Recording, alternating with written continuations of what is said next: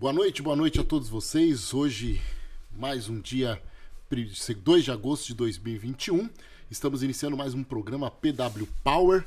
Aqui o Wesley de Paula. E este programa que tem como objetivo trazer entrevistas, falar alguns aspectos do empreendedorismo, da educação, da religião. E você que está aí sintonizado conosco no YouTube através do nosso ATCast, da nossa página do ATCast, você é muito bem-vindo e hoje nós estaremos aqui numa noite muito especial batendo um papo sobre educação. Então quero pedir a você que tem aí seus grupos da família, grupo de WhatsApp, você que está sintonizado conosco, que você vá compartilhando para que nós possamos ter uma audiência e também alcançar o maior número de pessoas para que elas possam entender e saber o poder que há a educação. E também nós vamos falar um pouco como conquistar através da educação. Este programa que tem como único objetivo é trazer conhecimento a você que tem sempre é, conectado conosco e é um prazer poder acessar na sua casa através do seu celular, do seu smartphone, na sua TV e você também compartilhando nos ajuda. Pega o link, envie para o grupo, envie para os seus amigos, compartilhe nas suas redes sociais, no Facebook, no Instagram, enfim. E teremos aqui durante duas horas um bate-papo muito especial com pessoas especiais que aqui estamos trazendo para poder debater um pouco. Antes de nós começarmos, quero agradecer o Mirso, que é o proprietário CEO dos Dogs do Mirso, ele já esteve aqui conosco. Você queira conhecer, entre nas redes sociais Dog do Mirso, que é o melhor hot dog aqui da região do Alto Tietê. Ele já esteve aqui conosco numa entrevista. Também eu quero mandar um abraço e agradecer ao Espaço Emanuel. Espaço Emanuel que é da Cris, que é um buffet aqui em nossa cidade, que tem um salão fantástico. Você que vai casar, você que vai noivar, você que vai debutar, você que vai fazer é, festas, enfim. A Cris ela tem um espaço fantástico aqui em Mogi das Cruzes. Entre nas redes sociais Espaço Emanuel é a Cristina França. E ela também serve é, buffets, faz cafés da manhã, almoço, faz casamento. E a Cris é uma parceira nossa e eu quero in, in, indicar a você o Espaço Manuel. Nós agora estamos aí voltando a um período dizemos um novo normal e a Cris ela já está fechando algumas festas, alguns casamentos. Você procurando, fale que nós que indicamos e será um prazer você estar fazendo a tua festa. Fica ali na Rua dos Bancos, em frente ao primeiro DP, um lugar muito aconchegante, dois andares em cima para fazer é, o religioso, se houver, embaixo para fazer é, o comes e bebes, e a Cris tem sido uma parceira nossa. E também a Plena Saúde, que é uma empresa de saúde em que você pode também procurar meus amigos o Ari e a Luciana. A Plena, que é uma, um, uma empresa de saúde que em alguns aspectos não há carência e vocês procurando tanto a Ari como a Luciana, eu vou passar o WhatsApp deles aqui, eles estarão entrando em contato com você. E por último, a Ômega, que é uma loja que nós inauguramos, foi inaugurada no último sábado, a Ômega, que é uma loja de portas, esquadrias, janelas, balcões, pias, hum, que mais? Metais. torneiras, metais. e está chegando aqui em Mogi das Cruzes. A inauguração foi na, na agora no sábado.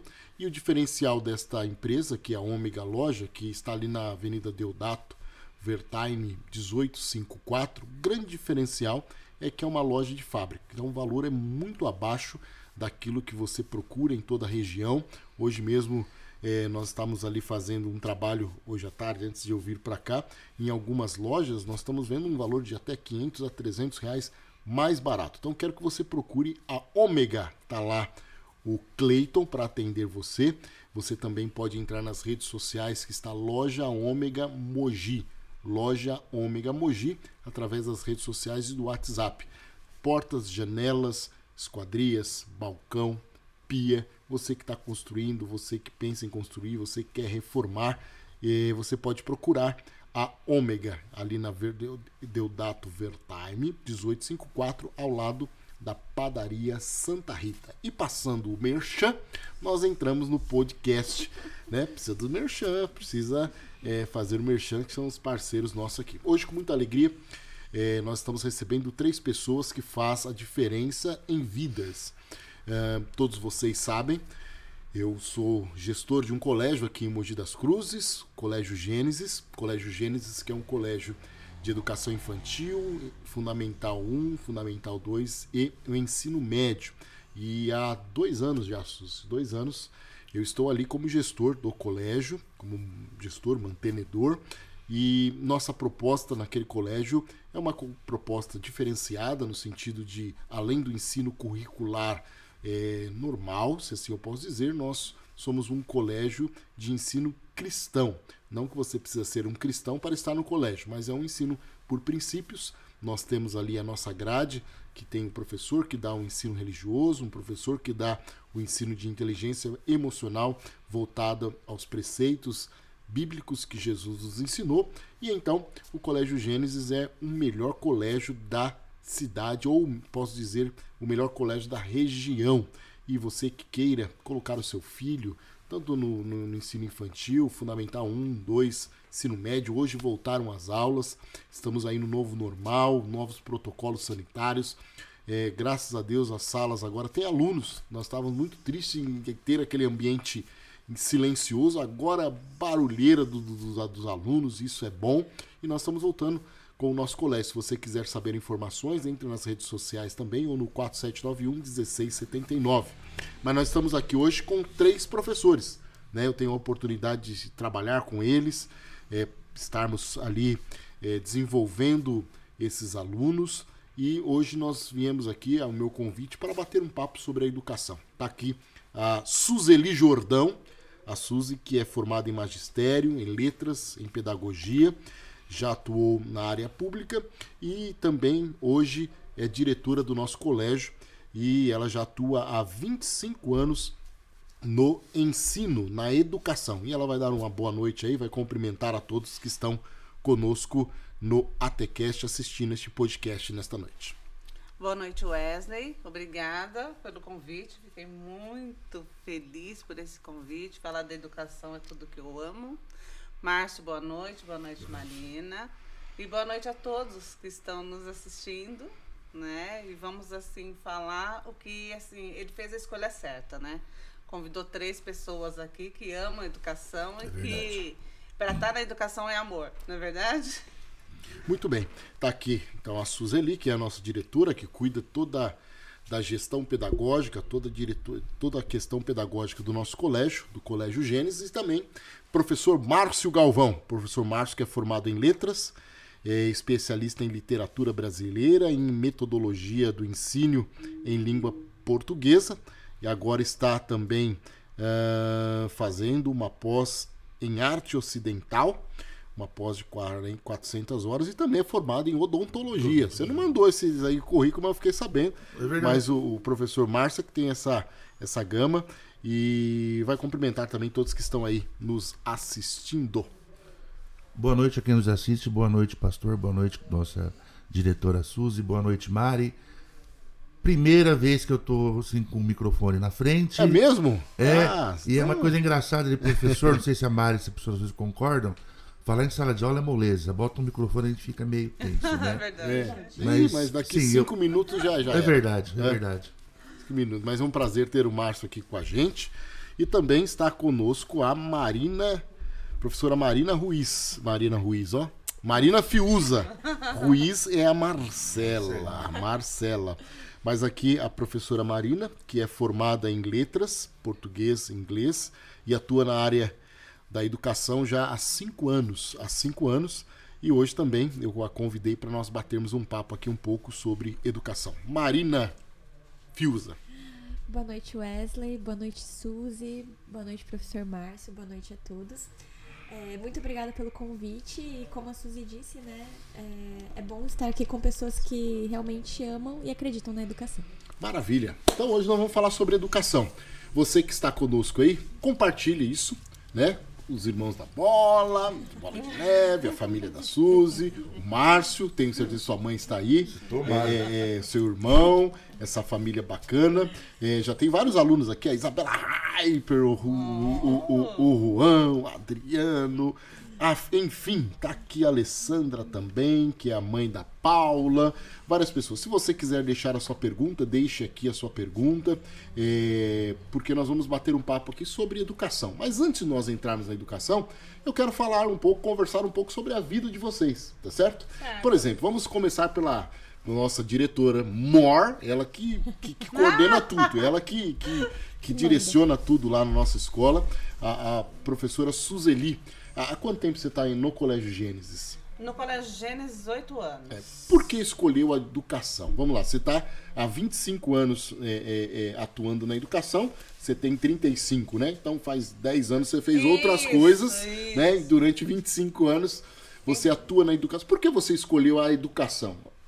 É, é, é uma história, assim, muito interessante. Eu eh, fui criada dentro de uma escola. Sim. A minha mãe, ela, eu tinha cinco anos quando ela começou a trabalhar numa escola. E eu ia para a escola, tinha que ficar ali junto e estudava na mesma escola. Quando atingi a adolescência, né, falei, não quero saber de escola, não quero. E eu vou partir para outro campo, fui para uma outra área, não queria saber, acho que de tanto que eu ficava dentro da escola. E uma vez eu falei para uma colega, ela falou que tinha magistério. Ah, eu sou formada em magistério. Eu falei, o quê? Deus me livre. Magistério? Não quero cuspir para cima, mas essa é a última coisa que eu quero na minha vida. Ah, aquele que tá lá em cima, né? Deus escutou. Deus falou, então vai ser a última coisa, e foi mesmo. Aí fui fazer magistério, aí que eu descobri o que é amar, é, um, é, é diferente. Todo trabalho é importante, mas estar dentro da educação ali, você eh, compartilhando aqueles momentos com aquelas crianças, os adolescentes, trazendo histórias, é, é, é tão bom, a gente aprende todo dia. Eu falo que é, estar no magistério é um aprendizado. Todo dia você aprende com situações que eles trazem, é, coisas que estão aí que nós às vezes ficamos um pouco para trás, né? Como o Wesley falou, 25 anos de magistério, casei com 10 anos, tive dois filhos, não é? Então, é, é, é muita coisa, é, é, é tudo muito bom, é... Olha, eu falar da educação, já meu olho brilha, sabe? Porque eu não aceito que falem mal, não falem mal de professor para mim, porque somos guerreiros. Porque educação você não fica rico. Você trabalha, mas a sua riqueza maior é aquilo que você conquista no seu dia a dia. Essa é a riqueza e a transmissão do conhecimento, a gente transmitir o conhecimento para os nossos alunos. Então você, a sua, a sua mãe estava na área da educação. A minha mãe, a minha, a minha família é de professores. A única que não era professora é a minha mãe. A minha mãe trabalhava de auxiliar de limpeza na ah, escola. na escola. correto. Então, minha mãe trabalhava de auxiliar de serviços gerais na escola e eu tinha que ir para a escola, porque não tinha com quem ficar, minha mãe acabava me levando, né? Então, eu fui criada dentro da escola. E ela ficava aquelas oito horas de trabalho, e mas ali eu participava de tudo, sempre junto com ela, né? Então, depois eu falei, não, não quero saber mais de escola. Mas aí falei, não quero cuspir para cima, mas magistério jamais. E Deus escutou, Deus falou, não, é isso aí, é para lá que você vai. E hoje está lá conosco no colégio, Nossa, na, e- na, na, na direção. Nossa, é o que eu amo fazer. E também está aqui o professor Márcio, né? É, o professor Márcio, como eu, como eu disse, é formado em odonto. E é, está atuando quanto tempo na, na educação? Contando com a faculdade, 17 anos. 17 anos. E por que a educação? Pastor, assim, minha história tem algo em comum com a da professora Suzy. É, eu tinha certeza que eu queria ser dentista desde que eu tinha 10, 11 anos. E eu me formei em odontologia. As pessoas perguntam, ah, mas você iniciou? Não, eu me formei. Eu sou formado em odontologia. Só que quando eu comecei a trabalhar, eu percebi que eu estava na ponta errada da equação. Eu estava lidando com gente com problema, gente já desgastada, que ninguém vai no dentista por prazer tá? A minha família inteira também é de professores. Eu sempre fui apaixonado por leitura. Para mim foi uma escolha natural. Para mim foi uma escolha completamente natural optar, voltar por fazer letras e cair na educação. Porque eu percebi que o tanto que eu me encontrei, o tanto que eu me recompenso a cada dia, é uma coisa que eu nunca conseguiria em odonto. As pessoas, muita, eu já ouvi, mas você não ganharia mais como dentista? Talvez. Talvez. Só que a experiência que eu tenho em sala de aula hoje, aquilo que a gente conversou agora há pouco de como aquele determinado aluno era e como ele ficou, para isso é uma coisa extremamente recompensadora. E como que é o processo? Como foi essa transição? Porque o odonto você investiu bastante para ser um Sim. dentista. Como que é isso, essa transição? Falar, é, eu preciso, eu vou romper agora. Porque, é, aproveitando aqui o gancho, quantos alunos nossos, principalmente do terceiro ano, tem aí vários é, interrogações dizendo, e agora? O que, que eu vou fazer? Sim. agora o que eu vou fazer? E agora o que eu vou fazer? E, e o senhor foi se formou em odontologia. é, a sua família também é bem eclética em Totalmente. vários ramos, né? É, é, e como que é virar essa chave? Eu trabalhei um ano e três meses Ah, como trabalhou um ano. dentista. Certo. né? Eu comecei a perceber que trabalho para mim estava sendo sacrifício. Eu acordava de manhã, eu falando, meu Deus do céu, agora é até. Eu falei, gente, eu tenho 22 anos. Eu falei, eu não, não- é viável eu ficar o resto da minha vida nessa situação. Tá? Eu amadureci a decisão, e eu tenho aqui que agradecer pro meu pai e para minha mãe, porque se eles não fossem meu pai e minha mãe, talvez eu não tivesse feito letras. Tá? Não é fácil, não é fácil. Você admitir para você mesmo que errou, tá? É, tem toda aquela bobagem de achar que, ó, você é doutor, você é melhor. E hoje eu vejo que eu deveria ter feito letras de cara. De cara, eu deveria ter seguido o passo da minha mãe. Mas não é uma. Senhor, posso falar um pouquinho? Claro, vamos lá. Tanto Tem duas horas hoje, aqui, Márcio. né? Hoje eu conversei com os alunos, hoje Certo. em sala de aula. Eu falei, eu, ele- todos eles sabem, essa é uma história que eu em sala de aula. Falou, gente, é mais importante nessa altura do campeonato no terceiro ano que vocês exerçam suas dúvidas do que batam a cabeça na certeza. É melhor você ter dúvida agora, pensa agora, amadurece agora, do que gastar cinco anos, como eu gastei, dinheiro, tempo e investimento emocional e não fazer o que gosta. Muito bem. Isso aí. E também está aqui a, a- a Marina Fiuza, que é professora. O, o professor Márcio é titular da, da- da- na- no Colégio Gênesis, titular das aulas de português e literatura E redação. e redação. Português, literatura e redação. Eu, eu fui um tanto quanto egoísta, eu não trouxe ninguém de exatas. Vão ficar todos é, é, enciumados, A né? próxima tem que A ser próxima exatas. exatas e humanas. Mas também nem foi proposital, assim. Eu trouxe bastante, assim, para é uma, é uma das nossas. Tem que trazer a Marcela, que foi aluna, mas a Marina, que é professora de inglês e professora de português também.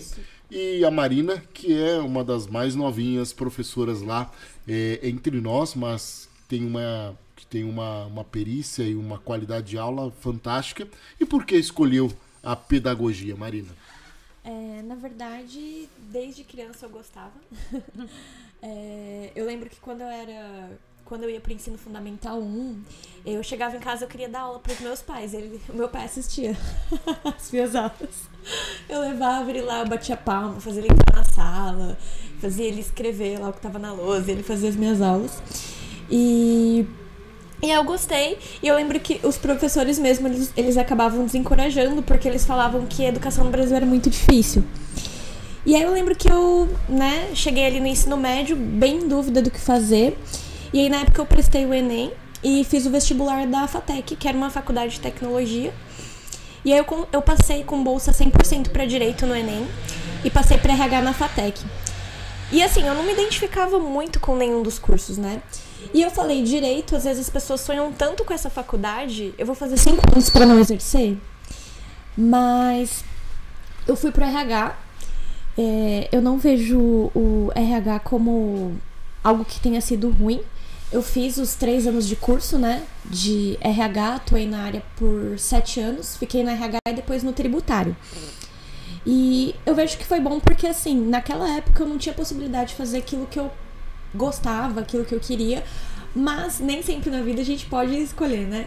Então naquela época foi bom porque me ajudou a amadurecer também. Eu fiquei um tempo no administrativo e aí na hora de decidir fazer a minha pós, é, fiz uma avaliação ali, né? Orei, né? De acordo com aquilo que eu acreditava.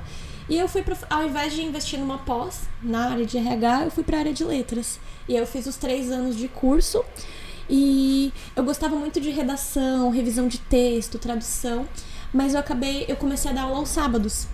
E assim, a minha semana, não que a minha semana era ruim, a minha semana era boa, mas era diferente do meu sábado, né, quando eu tava ali dando aula. E eu comecei, e eu me identifiquei. E aí eu mudei, migrei totalmente, né, pra, pra área da educação. Olha, que bom. Também é uma outra pessoa que tem, teve essa. Teve que mudar ou transformar ou fazer com essas escolhas. Isso é muito, é muito peculiar. Eu fiz direito também. Né? Não atuei um dia como, como, é, como advogado, mas fiz direito, é, fiz outros cursos. Mas isso é muito importante você também saber essa virada de chave e principalmente saber o que você quer para sua vida. Eu entendo muito tranquilo isso que o ser professor é ser um sacerdote também, né? O ser o diretor, o professor de escola é ser um sacerdote. O que, que é esse sacerdote? É construir pontes e ajudar outros a construir pontes e atravessar essas pontes. Mas logicamente que nós temos grandes desafios. A educação hoje não é a mesma educação de anos atrás. Porque eu vejo que ela concorre com um monte de coisa. Né? A, a educação hoje concorre com o celular, com a dispersão, com hoje as pessoas são muito imediatistas, né? Eu quero tudo para agora, aqui, agora. E não só isso, nós estamos vivendo um, um tempo em que os jovens estão desinteressados em estudar. É, eu, eu vejo uma grande problemática e é isso que nós vamos conversar aqui hoje um pouco. Essa questão desses, dessas redes sociais em que eles de um dia para o outro tem 300 mil seguidores, 400 mil seguidores e fazem, dançam e tantas coisas e ali muitas vezes eles não querem estudar, não querem fazer nada porque a vida se tornou aquilo. E muitas vezes estão olhando aqui agora e não olham lá na frente. O poder transformador da, da educação e aonde a educação pode levar a cada um deles. E eu acho que é, muitos têm se perdido. Outro aspecto que nós vamos aqui daqui a pouco conversar também é esse essa questão dos pais jogarem para nós, e eu, quando eu digo nós, eu, gestor, diretor, professor, a responsabilidade do filho é, trabalhar alguns aspectos ou caminhar por alguns aspectos, e também eu vejo que muitos hoje não se importam tanto com essa questão é, da educação. Né? Por quê? Porque acha que o dinheiro vai vir fácil e aí, aqui ou agora, mas eu entendo, e aí nós vamos falar sobre isso. Você pode arrancar um braço de uma pessoa, a perna de uma pessoa, pode arrancar até a cabeça dela, mas ninguém consegue arrancar o conhecimento, a sabedoria, aquilo que ele adquiriu. E mas isso tem sido algo desafiador. E a nossa conversa hoje aqui nada mais é isso, né? É, o poder da educação. E aí falar com a Suzy aqui é, esse poder. O que, que, a educação pode fazer na vida de uma pessoa, na vida de um jovem? E aqui nós, traba nós trabalhamos com crianças até jovens. Como, como que a educação pode fazer isso na vida de um jovem? Para eles que estão aí nos assistindo, tem vários alunos aqui falando: tô aqui, tô aqui, nós vamos dar um ponto positivo. Avisa aí no grupo. Ponto positivo para quem assistir a gente. Tá certo? Ponto isso. positivo. Na área de humanas ainda. Na área de humanas. Mas, Suzy, é, é, é, como que nós podemos. Como que a educação pode transformar pessoas? Eu vou voltar em dois pontos que você colocou. O primeiro, a questão do. Hoje, é a questão da rede social, né? É achar que o sucesso, né, ele vem muito rápido. É, hoje nós temos muitos influencers aí e, e, assim seguidores estão ganhando muito dinheiro, mas isso eles têm que entender que isso é passageiro. Isso não é eterno. A beleza acaba, né? Os rebolados acabam, a, a idade chega e aí nós temos até exemplos de e vimos também nas redes sociais de adolescentes que param até de estudar porque está no auge, eles estão, né, ali em destaque naquele momento, eles têm que se dedicar àquilo. E no futuro, e o futuro deles? Então, isso os pais também têm que ver, que os pais estão permitindo muito hoje. Infelizmente, isso que está acontecendo e não está tendo cobranças. E a outra outro ponto que você colocou é os pais transferirem muitas vezes a responsabilidade pro, pro colégio, para a educação. Só que os nossos alunos, outros alunos, eles estão de passagem na nossa vida e são filho deles para o resto da vida. Então, eles têm sim tá, que é, pegar mais no pé dos filhos, chamar mais atenção, é, estar acompanhando, que eu falo chamar atenção, não é brigar, não é bater, não é nada disso, que eu sou contra totalmente a violência, mas é estar acompanhando o seu filho. Eu tenho neta também, a minha neta, rede social, adora, adora acompanhar tudo. E, mas tenho aqueles horários, tenho um momento. Porque sem a educação, sem a construção do conhecimento, lá na frente, como que, que vai ser da vida dessas crianças, desses nossos adolescentes hoje? O que, que vai ser lá depois de 25 anos? Porque tudo passa, dinheiro acaba. Dinheiro, assim, se você não souber, um adolescente hoje que ele está faturando muito na rede social, como nós temos visto muito, mas daqui uns anos os pais estarão juntos para acompanhar. Esse dinheiro não veio muito fácil. Hoje não está se dando mais a vara para pescar. Já estão dando o produto pronto, já estão dando peixe ali pronto para se alimentar. E não é assim. Vamos dar a vara, vamos assim fazer com que eles conquistem alguma coisa. E, e não assim, eu, porque hoje existe muita troca também, né? Ah, eu te dou isso para você fazer aquilo. Não, errado. Não tenho que trocar. Você é meu filho, eu tenho que direcionar, eu tenho que você vai fazer, porque é para o seu bem. Mas é, nós estamos assim hoje numa sociedade que tivemos assim pais muito repressores que exigiam muito. Então, eu não quero fazer o que o meu filho, com o meu filho, o que os meus pais fizeram comigo. E tornaram-se pais permissivos. Permissivos demais. Então, eles têm que entender que a educação, a educação, ela é, é primordial na vida de um filho. Eu não posso jamais abrir a mão, abrir mão, desculpa, da, de uma educação tá? Porque meu filho está fazendo sucesso hoje. Ai, meu filho ele vai ser jogador de futebol. É uma troca. E essa troca é muito triste porque isso acaba muito rápido. Acaba muito rápido. Márcio, como, como que foi a sua infância? E aí nós vamos tá para trazer esse poder da educação na sua vida. Sim. Você estudou em que? Você é mogiano? Mogiano. Nascido e, e, Nascido aqui? em São Carlos. Criado... Na... Sim. Em São Carlos? São Carlos do Pinhal. São Carlos do Pinhal? É. Conhece a Avenida de São Carlos? Morei Sim. em São Carlos. Eu nasci lá, minha família inteira. É sério mesmo? Eu, minha mãe, minha, minha família é muito grande. Tinha Meu cunhado é de São Carlos. Eu moro, era rua. Daqui a pouco eu lembro o nome da rua. No centro? É, bem de frente à catedral. Conde do Pinhal. Conde do Pinhal. Ah, não acredito que você morava no Conde do Pinhal. Daqui a pouco é parente? Meu Deus do céu, tinha uma igreja de Assembleia de Deus ali no Conde do Pinhal? Conde do Pinhal, tinha um hotel na esquina vai pra frente tem uma praça e a catedral. Isso é. Aí. Né? Eu nasci lá porque a tradição da minha família era sempre ter perto da minha avó. Então fiquei em São Carlos é, até seis meses. Demais. Minha família inteira é Araraquara, São Carlos, Rio Claro, tudo lá. Olha aí, morei cinco anos em São Carlos. São Carlos do Pinhal. Olha aí, Conde do Pinhal. Olha aí, a vida. Não sabia, não. Não sabia, não. É e você estudou onde lá no São Carlos? Não, só eu Ah, você veio com seis meses para. Você só nasceu em São Carlos. Só nasci em São Carlos. Aí você veio direto para Mogi. Sim. E aqui você estudou. Como que foi a sua. Eu, a vida inteira, até o. Na época era o oitavo ano, no NEC. NEC. NEC, NEC. Hoje é o IENEC. IENEC. Que é lá perto do Pombal. E o ensino médio no Colégio São Marcos. Ah, no ensino médio são Colégio, Colégio São Marcos. Marcos. Bom, bons colégios aqui. E aí você foi fazer a faculdade que Mogi também é. Ribeirão Preto. Ah, você fez odonto em Ribeirão. Ribeirão Preto. Olha aí. Ribeirão Preto. Que hoje, com a maturidade de 47 anos, eu vejo que foi um dos motivos que eu não desisti. Porque eu acho que eu confundi a vida universitária com a vida profissional. Porque fazer faculdade fora é muito gostoso. É um período uma liberdade, da vida, é uma liberdade. E quando eu me deparei com o mercado de trabalho, eu falei, gente, o que eu estou fazendo aqui? Então você foi fazer em Ribeirão. Que faculdade foi? USP. USP. Foi na USP de Ribeirão. Terra boa, quente. Demais. Também Ribeirão Preto. Olha aí. E aí você fez letras aqui? Sim. Foi aqui na, na, na em qual faculdade? Em São Paulo, na PUC. Ah, fez na PUC. Ah, que bacana. E aí, é, que, que você. Como. E nesse, nesse, nesse. Acho nessa transição, você foi lecionar, ser professor, ir para a sala de aula.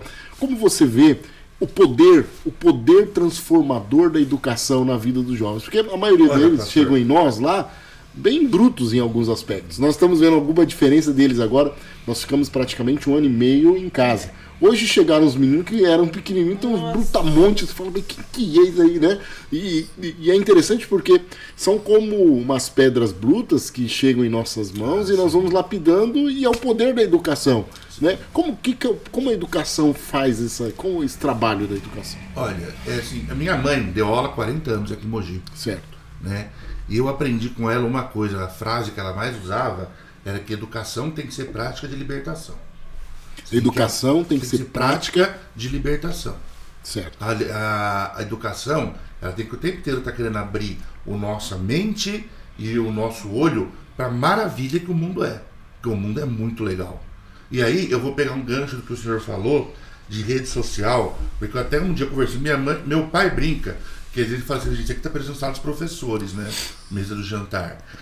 É, eles que estão na idade de descobrir tudo que o mundo tem para oferecer, que eles têm que estar tá com um olhar de 360 graus, eles estão olhando para baixo para o celular. Eu falo, gente, está errado. Rede social tem que ser instrumento, não pode ser escravidão. Você tem que olhar para o mundo e ver o que ele pode te oferecer. Tudo no celular, é tudo uma rede social, acaba sendo muito artificial, porque você encerra uma conversa a hora que você quer senhor quer coisa assim, por exemplo, eu acho um absurdo, ele gosta de cultura do cancelamento. Gente, isso não funciona, porque nós somos pessoas de carne e osso. Vamos explicar aqui, tem muita gente que não sabe o que é a cultura do cancelamento. É, a, o, tal celebridade, tal influencer, toma uma atitude que você não gosta, você começa a cancelar e deixar de seguir. Só que isso só é possível no meio digital. A educação ela serve para você ensinar você também a tolerância, a saber que você vai ter que lidar com pessoas com quem você não se dá tão bem, a respeitar a diferença. E no celular acaba dando para o adolescente uma visão muito limitada do que é o relacionamento humano. Muito limitada. Então eu acho que educação tem que ser de libertação.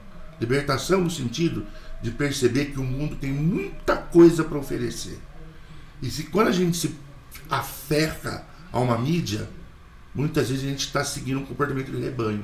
Isso não é legal. É, e é interessante, Suzy e Marina, daqui a pouco nós vamos para a Marina, é, essa questão de, libertação é, é, e, e, esse aspecto das redes sociais, porque nós estamos falando isso, isso é o que está muito tangível hoje, as redes sociais. Né? E, eu tenho filhas também, de 9 e 7, 8 e, e 9 anos, vai fazer 10. E ali tem tantos meninos ou pessoas que eu vejo elas assistindo, ou até mesmo adolescentes, uns meninos que não tem nada com nada na cabeça e tá colocando coisas, é, é, é, trazendo é, ideias, ideologias, ensinamentos que você fala, mas tem vento na cabeça, tem vento na cabeça, né? E, e eles pegam esses, esses ensinamentos como uma verdade absoluta em alguns é aspectos. Né? Eu tenho.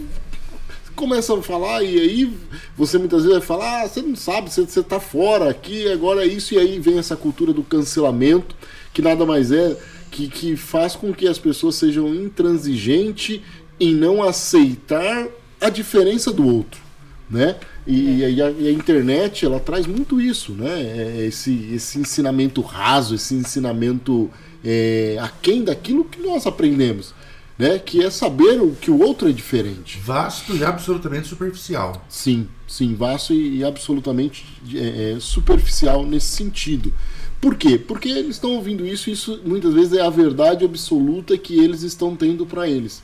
E, e, é muito difícil é, entender, e aí nós pegamos redação para o senhor, senhor que é professor que vê redação, a, a Suzy muitas vezes tem que pegar os trabalhos ver também a, a, a, a escrita, é uma escrita pobre, é uma escrita é, é, é bem medíocre, no sentido é abaixo daquilo que não conseguem escrever, não conseguem é, desenvolver um raciocínio porque estão atrelados a essas questões, Suzy, uhum. É, das redes sociais. Você, como diretora, você percebe isso também? Sim, claro. quanto a isso, a escrever, Rede social está tudo ali. Hoje o celular, como o Márcio falou, eles estão muito para baixo, né? Eles não estão vendo o mundo que eles têm à frente, como o mundo é amplo. E, e a questão da, da hora de dissertar, de produzir um texto, nossa, são erros absurdos e que a gente, né, eu sempre converso com, com os professores, o que, que eu falo? É a questão da falta da leitura. Ah, o meu filho não conseguiu fazer um exercício, já ouvi isso de mãe, porque ele foi ler lá e não entendeu. Por que, que ele não entendeu? Não é o professor que não está ensinando, não está explicando. Ele não entendeu porque o filho não tem aquele hábito de leitura e não tem um incentivo dentro de casa. Porque não adianta nós pedirmos quatro, cinco livros, seis livros para ler durante o ano e em casa eles não têm aquele incentivo. E muitas vezes até ouvimos: não, mas eu não posso comprar, pode baixar. Aí mais um motivo. Eu sou a favor do livro papel, pegar o cheiro do livro, sentir aquele cheirinho do Sim. papel. Né? Hoje não, tá ali. Eu vejo, eu, é, não só alunos, como neta também. Ah, eu vou baixar e, e tá mais fácil. Tá tudo mais fácil. E onde é uma leitura pobre, porque eles pulam, cansam, vão pulando, vão para uma resenha, vão para o resumo, para uma resenha, onde vão fazer uma, uma prova. Vocês, como professores, podem falar isso, que dá para perceber. Eles pensam que nos enganam, mas não enganam. E na hora que vamos pedir para produzir um texto, eles não conseguem produzir. Por quê? Porque não teve, sabe? Aquele mecanismo, aprender. Vamos aprender a ler. Eles têm que aprender. Eu, digo que quem não lê mal fala, mal ouve e mal vê. É verdade, é isso né? mesmo. Uhum. Sim, professor. Eu acredito assim também, pastor. É, eu falo muito para eles que eles têm que perceber que na cabeça deles não tem botão de enter. Tá? Porque você pega, você coloca, você pode. Eu, que sou professor de português, posso fazer uma pesquisa na matemática apertando um enter.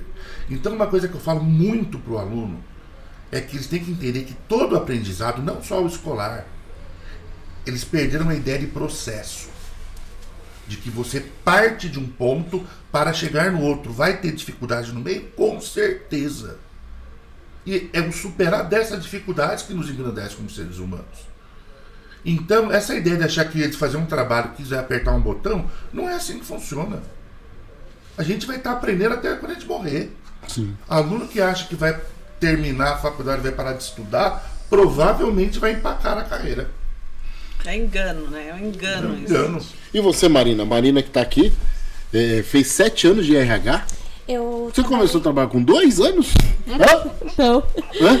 Aqui é tudo três jovem. anos de RH e eu fiquei. Eu trabalhei no escritório de contabilidade por sete anos. E aí eu trabalhei primeiro na parte de RH e depois na parte tributária. É, só a voz que é fininha, então ela tem idade, tem idade. Eu pensei que era uns. É?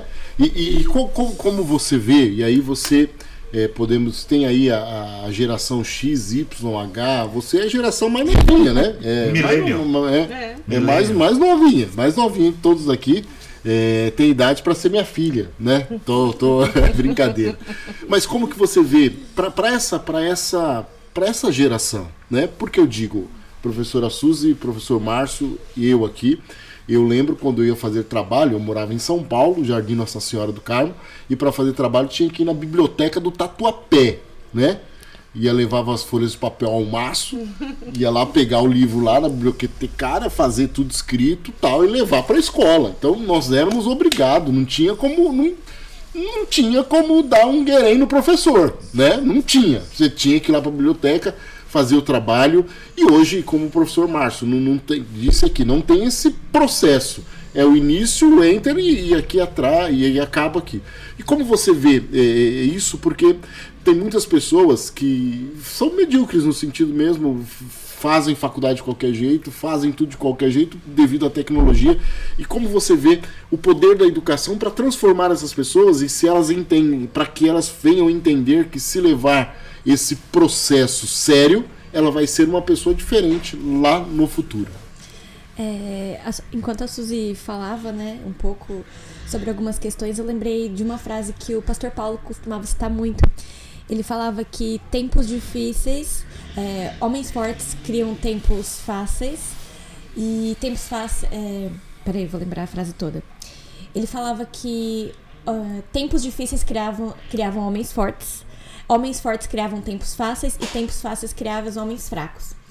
E eu acho que assim, a rede social é um, como o professor Márcio disse, é uma ferramenta, é um recurso que a gente pode inclusive aprender com a rede social, né? Sim, não, Sim, nós, ah, nós não, estamos sim. aqui fazendo aqui a anulação à rede Não, social. Exatamente. né? É, não, eu uso Não, rede entendi. social demais até para divulgar tudo que eu tenho, mas, Sim, mas só precisamos tomar um cuidado que eh, nós, como no, no, no evangeliquez nós diz que a bênção pode se tribu- Sim, transformar sim. tribulação para as nossas vidas. Sim, até sobre isso, porque ele falou como uso de ferramenta, e eu acho que assim, a educação formal ela é importante, porque ela vai te dar um norte, ela vai te ensinar uma profissão, ela vai te ensinar uma matéria. Mas eu acho que uma coisa que fez diferença na minha vida e que eu acho que é uma boa alternativa, até o que você comentou no início, quando você fala de uma educação de princípios, é, de uma educação de propósito. Por quê? A rede social, como vocês comentaram, né? Às vezes tem tantas coisas que não te acrescentam em nada, que são tão rasas, mas por que, que elas ocupam tanta parte do seu tempo? Então, acho que quando você fornece uma educação que ela é integral, você vai educar alguém para ele fazer um vestibular, para ele ser um bom profissional, mas essa educação é, de princípios, de vontade, né, de você ter um propósito da sua vida, de vocação, de você aprender inteligência, buscar informação. Eu acho que isso é fundamental. Eu lembro que o meu pai ele sempre me incentivava a buscar informação, independente se eu ia para um culto ou para uma sala de aula. Quando ele me perguntava o que eu tinha aprendido, ele me incentivava a buscar informação, né? Ah, e quando você tem um foco, uma vocação, um propósito, você quer tirar aquilo que te distrai, né? Você não vai querer falar, ah, eu quero fazer algo na minha vida. Eu não vou ficar perdendo tempo com distração, né? Eu vou focar naquilo que é importante pra mim. Então, acho que esse propósito, essa vocação, né? Esses princípios, eu acho que eles são alicerces que podem ajudar a mediar, né? Você ter esse equilíbrio em relação ao uso das redes sociais. É isso aí. Tem algumas perguntas aqui, por exemplo. Vamos supor que eu tenho é, uma pessoa perguntando vários pensamentos e profissões a seguir como advogado, cirurgião, biomédico. Como posso saber realmente o que eu, o que querer? Porque fazer três, vamos dizer que é meio difícil. Ou seja, ele ele está dizendo assim que como que ele vai saber qual que é a profissão dele? Eu acho que parte do princípio de primeiro para uma eliminação. Qual área que você não faria de jeito nenhum?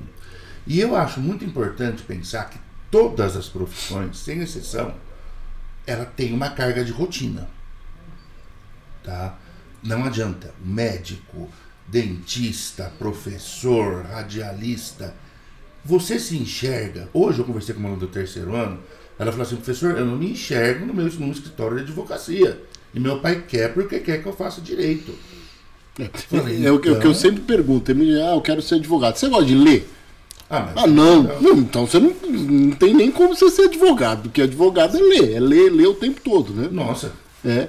Tanto É. que eu falo muito pra eles assim, eu falo, gente, eu, um dos fatores que me levou a a odontologia foi que eu tava com uma pessoa na minha frente com que eu não podia conversar por razões óbvias. Já com problema, eu falei, não tem diálogo, não tem o que eu gosto, que é comunicação, que é formação. Eu não, Então- eu não imagino o Márcio é, é, é, dentista. Olá, galerinha, olá, galerinha, né? E querendo falar e a pessoa com anestesia. Ah, ah, assim, é, é assim. E eu fazia odontopediatria.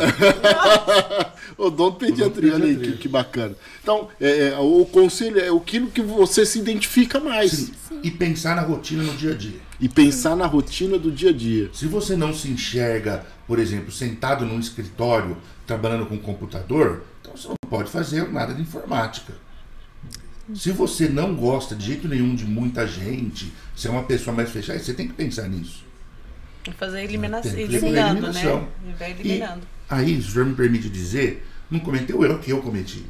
Porque Mas não foi erro, foi uma experiência. Sim, É. sim. Eu, eu poderia ter desistido antes, hoje eu vejo isso. Né? Com um, dois anos eu poderia ter desistido. Né? Percebeu que não gosta, pula fora. Mas então, mas tem hoje, Márcio, e aí professora Suzy e professora Marina, nós vivemos num, num mundo tão maluco que as pessoas começam e desistem rápido de tudo, de tudo, de relacionamentos, de amizades, de, de, de seguir na rede social. As pessoas hoje não têm aderência em nada. As pessoas não aderem a nada. Né? Elas, elas hoje como gostam de comida japonesa, já amanhã já não passa a não gostar, já começa a gostar não sei do que, e nos relacionamentos é a mesma coisa, e, e- e na vida é a mesma coisa. É, eu, eu, eu, eu digo assim, vamos lá, não quero ser saudosista, mas quando eu era pequeno, há uns três meses atrás, você tinha que ter um, dois, três tênis para usar o ano todo. Hoje não, é um, um para cada um pouco e já, já não serve mais, essa roupa já não serve mais. Sortudo, é. você tinha dois, três. Eu tive é. um sapato para ir o ano todo. Era o Lechivar, era, era, era, era, era o que chute, era esses o daí. Meu né? era aquele o, o, sapato hum. colegial preto ainda, Olha de cadarço, que tinha que furava ainda, a gente colocava papelão. Aí, era essa a situação. E como, como nesse mundão aí aí que nós estamos vivendo em que não é essa aderência. Você vê, é, é, e é, é, interessante, nós, nós somos aqui, trabalhamos na área da educação, e daqui a pouco nós vamos falar um pouco sobre essa transformação que houve na pandemia, mas para mim, quem sabe e acompanha lá o colégio, eu fico na entrada, na saída no portão. Então tem dia que o menino vem com o cabelo normal, tem outro dia ele vem com vermelho, um dia ele vem raspado, um dia ele vem com touca, um dia ele dá bom dia, outro dia ele não dá bom dia. E, e essa transformação. E um dia ele tá, tá, tá lá todo vestido de preto, né? Outro dia ele vem todo de branco. Cara, que, que... E é uma transformação. Como trabalhar isso? Como ele saber onde está e onde quer chegar? Através desse poder transformador da educação. Nós três aqui falarmos sobre um pouco isso.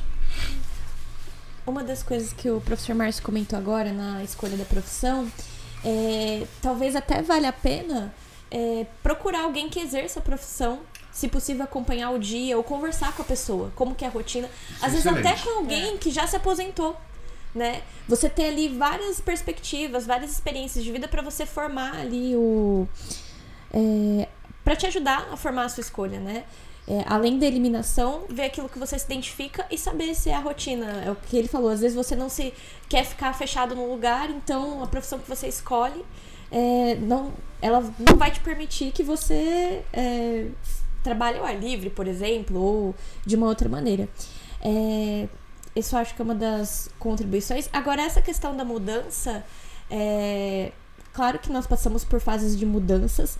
E eu acho que tem. É importante o que o Wesley comentou da, de não desistir também, porque às vezes é, muitas pessoas elas têm a possibilidade de começar fazendo algo que gostam, mas às vezes tem o que o professor Márcio falou do processo. Então, às vezes ela vai ter que ter disciplina para passar por algo, mas com foco no objetivo que ela tem. Então, é, é o que eu falei do foco. Quando você tem, por exemplo, eu lembro que eu tinha um professor de física e ele falava que o sonho dele era fazer engenharia.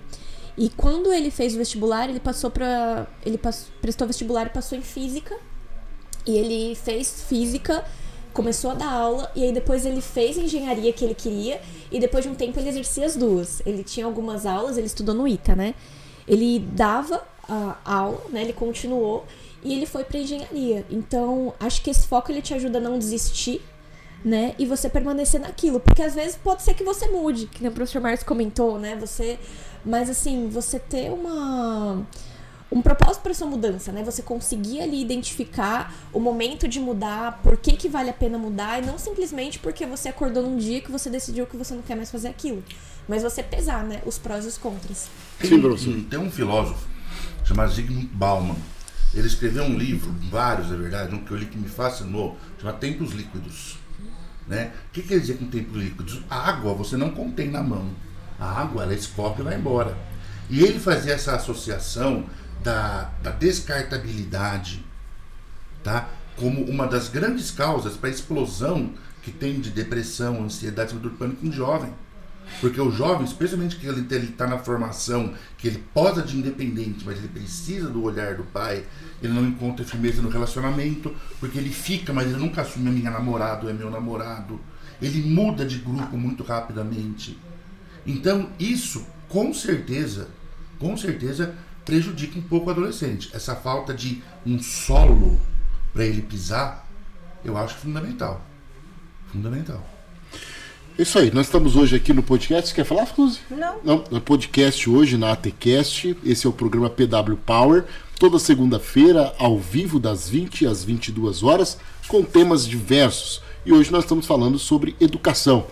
Nós somos aqui do Colégio Gênesis, todos nós aqui. Somos do Colégio Gênesis, a nossa diretora, o professor Márcio, professora Marina. E hoje nós estamos debatendo um pouco aqui sobre essa questão da educação. Quero aproveitar e mandar um abraço a todos os nossos colaboradores, né? Ali do Colégio Gênesis, que é lá a Alexandre. O Alexandre deve estar dormindo essa hora, né? Mas a Maria Não, deve José estar acompanhando. deve estar acompanhando. Tá. Ah, a mamãe tá aqui, a mamãe tá aqui. É né? nada. Maria é, José é papai. a Cícera, a Sueli, bem como também a Mônica, a professora Sandra, a professora Claudiana, a professora Maria Cristina. Vamos ver se eu lembro o nome de todos? Vamos Vai lá, lá, de cabeça. A professora Flávia, professor Caio, professor eh, Danilo, a professora Renata, a professora lá de Macaubal, a professora Flávia, a professora Fátima. Fátima. ahn, quem mais? A professora Beatriz, juntamente com seus filhos que estudam lá. Ahn, Olha, ele sabe. calma aí, vamos lá. Professora Marina Ruiz. Marina Marina Ruiz. Ruiz. Marcela Ruiz. Bem como também. Quem mais? Eu esqueci. A Flávia já falei. Professora Niceia. E a Niceia, a professora Niceia, é, que são professores que compõem ali o quadro de professores, o quadro de colaboradores, e uma escola fantástica. Inclusive, hoje é muito interessante. Vou até ler isso daqui. Hoje nós recebemos uma mensagem tão bacana é, é, de uma mãe. É, olha que ela escreve. E aqui nós vamos fazer um jabá para nossa escola mesmo, Com né? certeza. Nós vamos fazer um jabá. Olha que, É a olha que melhor. Professora Fábia e professora Ângela. professora Fábia, meu Deus do céu, ela que cuida da nossa saúde emocional, as duas, É? né? E a professora Ângela, a professora Fábia que dá aula de ensino religioso e a professora Ângela que dá aula de inteligência emocional e empreendedorismo e a Lúcia, a irmã Lúcia que Irmã trabalha lá na Lúcia. cantina. É aqui, ó, mas é muito interessante. Olha, bom dia, é, a paz do Senhor, porque nós somos cristãos lá. É, como sabe, o aluno faz tratamento médico e precisei mudá-lo de profissional. Fomos à consulta e, graças a Deus, foi muito abençoada. Mas o que eu queria que vocês soubessem é que o colégio foi muito elogiado pela médica e pelo trabalho de olhar a criança como indivíduo com necessidades, vontades, onde precisamos de auxílio. Ela elogiou muito e disse ser um, um dos poucos colégios em Mogi a fazer esse trabalho. Na maioria das vezes as pessoas se lembram de criticar as pessoas e não agradecer. E agradecer são poucos, mas hoje estou aqui para na- nessa condição de gratidão ao senhor, a dona Suzy, a missionária Ângela, que é a professora de eh, inteligência emocional e atende como psicóloga no colégio, a professora Mônica, a professora Claudiana, e a cada um que tem a educação nesse ambiente, com, tem dedicado com amor e toda dedica- dedicação. Parabéns ao trabalho de vocês e sei e que só sei que é só o começo de muitos reconhecimentos que terão.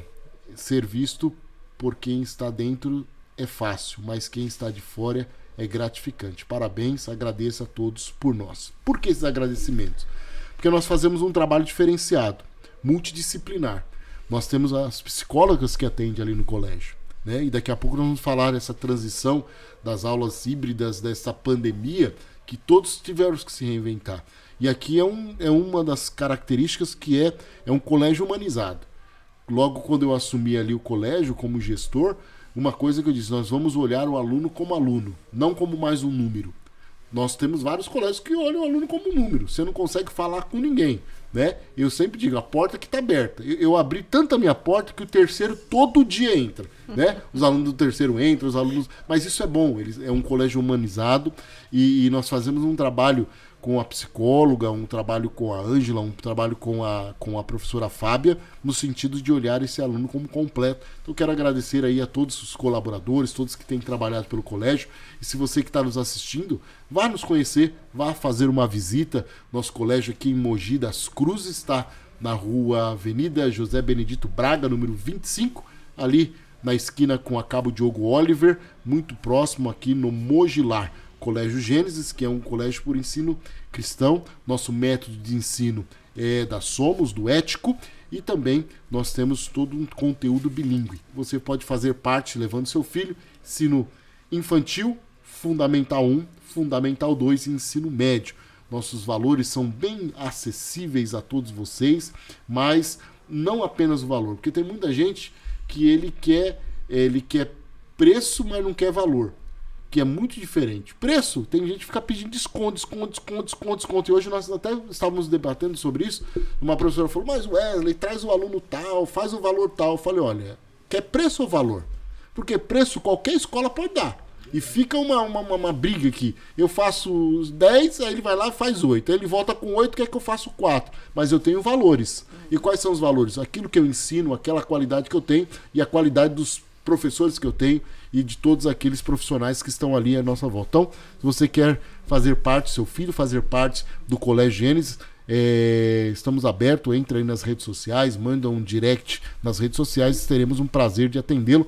Voltamos hoje com as aulas é, presenciais, foi muito bacana. Lógico, toda nossas, nossa escola, nosso colégio está dentro de todos os protocolos sanitários, estamos atendendo o uso de, de máscara, álcool em gel, distanciamento, é, horário para entrar diferenciado, horário de intervalo diferenciado, horário para sair diferenciado, enfim, estamos obedecendo todo e qualquer ordenamento desses é, que o governo pede para nós, para que nós possamos é, sempre ter uma vida quieta e sossegada. E hoje, nesse podcast aqui através da ATCast, você que está aqui conosco, você que está chegando, compartilhe. É, tem várias pessoas aqui mandando perguntas, tem mais pessoas dizendo que está nos assistindo, mas compartilhe, nós estamos falando aqui do poder da educação. E aí nossa escola atende é, pessoas, crianças de 5 para 6 anos até o ensino médio. Tem o ensino médio que vai até 17, 17 para 18 anos. Então, nós fazemos é, nós temos uma, uma forma de trabalhar com essa criança, com esse pré-adolescente, com esse adolescente com esse jovem em todos os seus aspectos. E é muito importante porque eu lembro da minha primeira professora, que foi a professora é, Elisa, ela era a Nanzinha, minha professora, minha primeira professora, né? Eu lembro dela perfeitamente. Minha segunda professora foi a professora Estela, minha terceira professora foi a professora Ruth, e assim sucessivamente. Depois eu lembro que eu fui para o ensino médio, não era ensino médio, era. Não, era colegial. Colegial, né? As notas eram A, B ou C. Lembro do meu professor Maurício de História, que ele sempre dava feudalismo, e eu lembro até hoje. Feudalismo foi um momento histórico que predominou durante toda a Idade Média. E, é, e olha. perfeitamente. É e, e, por que eu estou falando isso? Porque os professores marcam história. Marcam. São espelho. Professores marcam pessoas, né? E esse é o papel, por isso que eu trouxe hoje aqui nós para falarmos por quê. E aí, lógico que eu não quero entrar em política, senão aí, aí, né? Mas, aí não, não dá. Mas Márcio, Marina e professora Suzy, eu vejo que muito hoje o mundo tem oferecido o circo e o pão. É pão e circo. As redes sociais oferecem pão e circo, a mídia oferece pão e circo. O que, que é o pão e circo? Uma coisa para me interter e uma coisa para me encher a barriga. Quem tá com a barriga cheia e tá rindo, ele não tá se importando com nada que está à volta. Ele tá querendo estar tá com a barriga cheia e se divertindo. E aí que é esta manipulação, muitas vezes, das massas, a manipulação e, e, e, a educação que entra nesse meio dizendo, calma aí, eu preciso pensar, eu preciso ver onde ele está e onde quer chegar. E o papel da educação é esse. De não apenas nós termos o entretenimento do pão e circo, mas fazer, olha, de vez em quando passar um pouco de fome ou não dar tanta risada me levará em lugares muito mais distantes do que eu estou vivendo. Como que a educação faz isso? Vamos lá.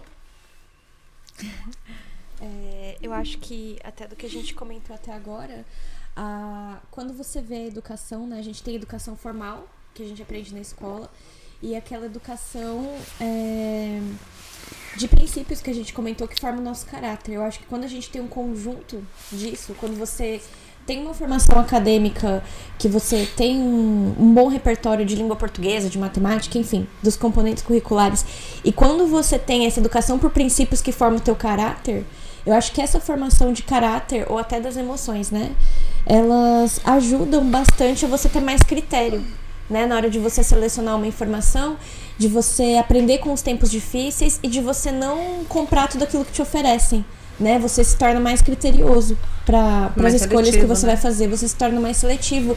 Por quê? Porque você vai priorizar a qualidade da informação que você está recebendo, daquilo que você está estudando, do livro que você está comprando, do filme que você está assistindo, da série. E tudo isso que alimenta é, não só o nosso intelecto, né? Com o que a gente aprende, mas a cultura mesmo. Você se torna mais seletivo. Você fala, nossa, é, você pode assistir um filme às vezes, você quer dar risada, tudo bem. Mas muitas vezes você vai assistir algo, aquilo vai te trazer uma lição, né? Vai te ajudar a formar o seu caráter.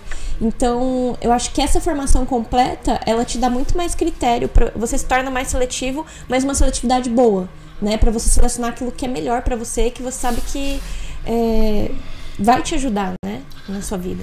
Eu, Sim, acho, professor. eu acho também que esse conhecimento que a Mari falou são absolutamente complementares. Sim. Porque conhecimento sem caráter é só arrogância. Exatamente. Tá? Você saber só pra você ser incapaz de entender que uma pessoa teve menos oportunidade ou que ela é, não tem facilidade naquela área você guarda esse conhecimento pra você, isso é só arrogância. E eu acredito que no Brasil todo mundo tem que ser um pouquinho professor.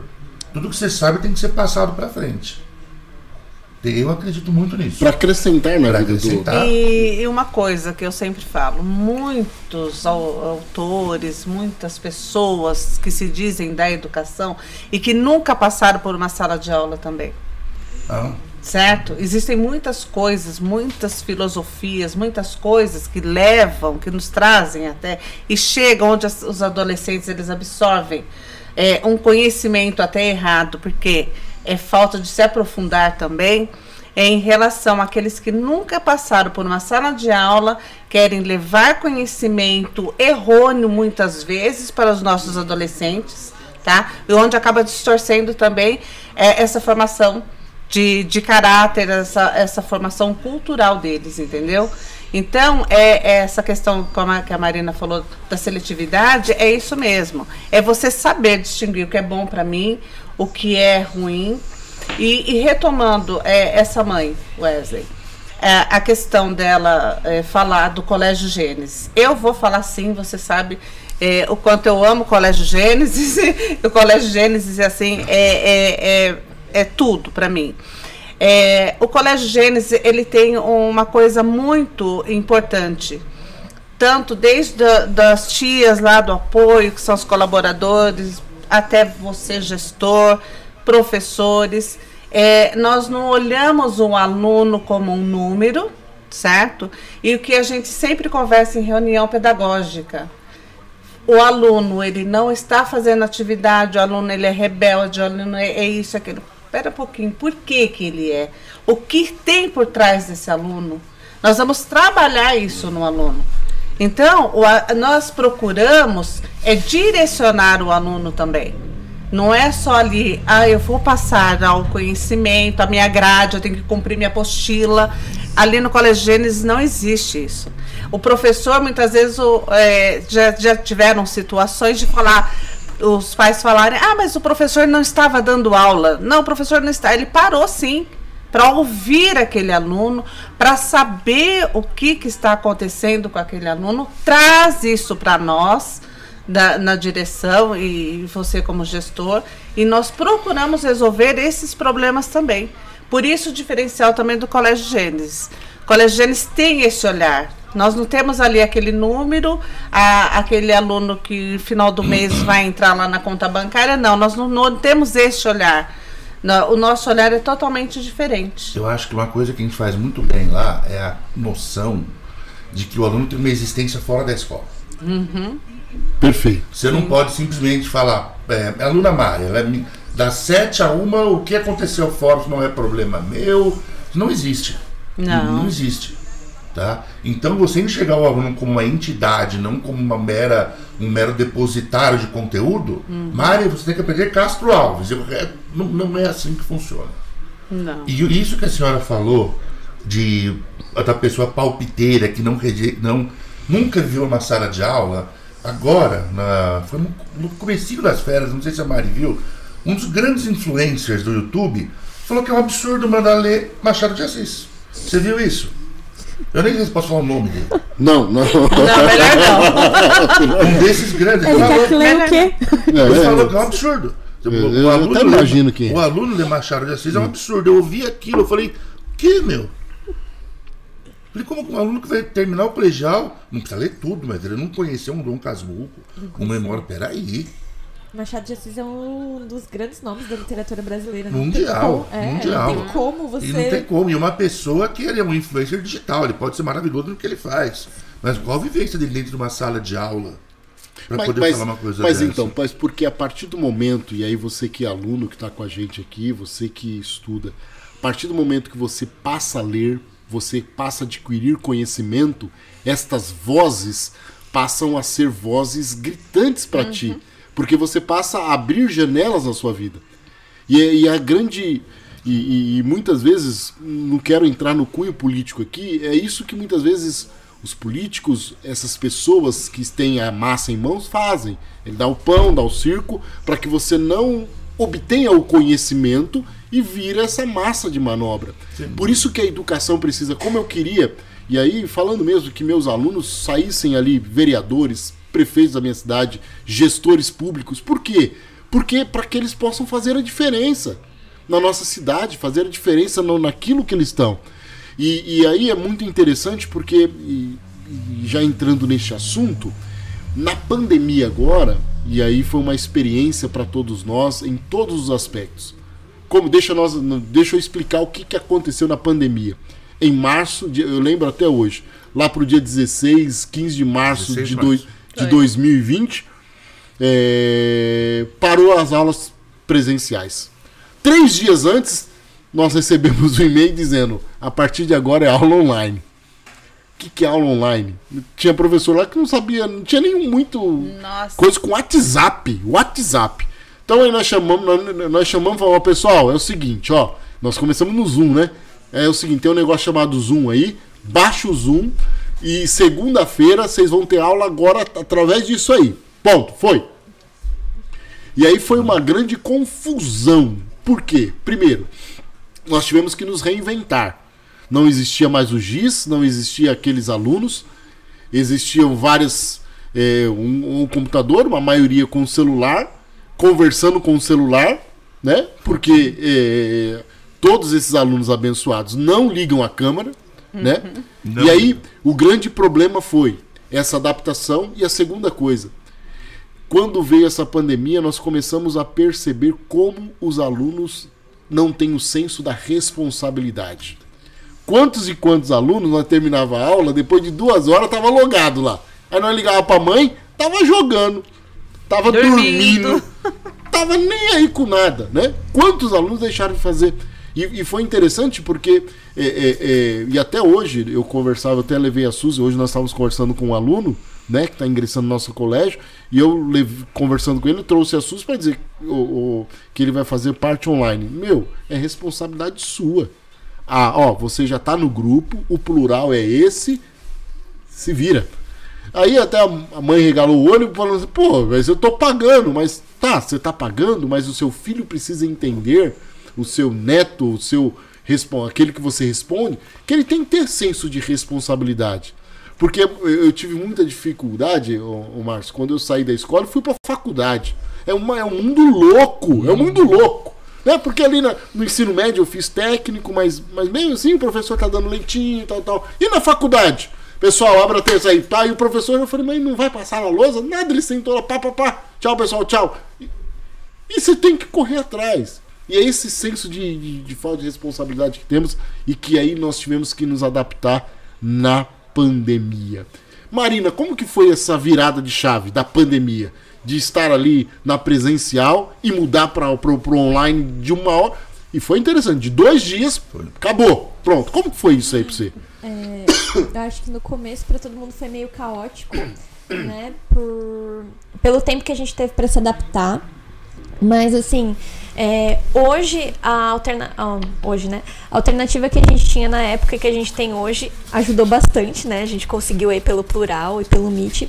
Mas eu acho que a principal dificuldade foi realmente a, a falta dessa conexão com o aluno, né? Porque por mais que a gente tivesse conectado, muitas vezes é, você não estava vendo o aluno, ouvindo, você não tinha aquela dinâmica de sala de aula de interação, né? É uma interação diferente. Então acho que esse foi o maior desafio. Acho que até maior às vezes do que você aprender a, a dominar uma tecnologia, né? Como a Suzy falou, a gente vai aprendendo, se reinventando.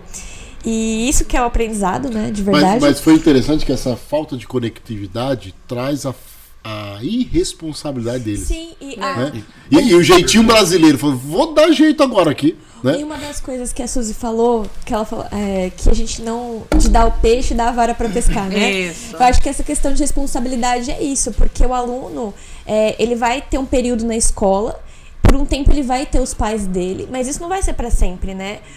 Vai chegar um momento que você vai tem que arcar com as suas decisões com as, e com as consequências delas, né?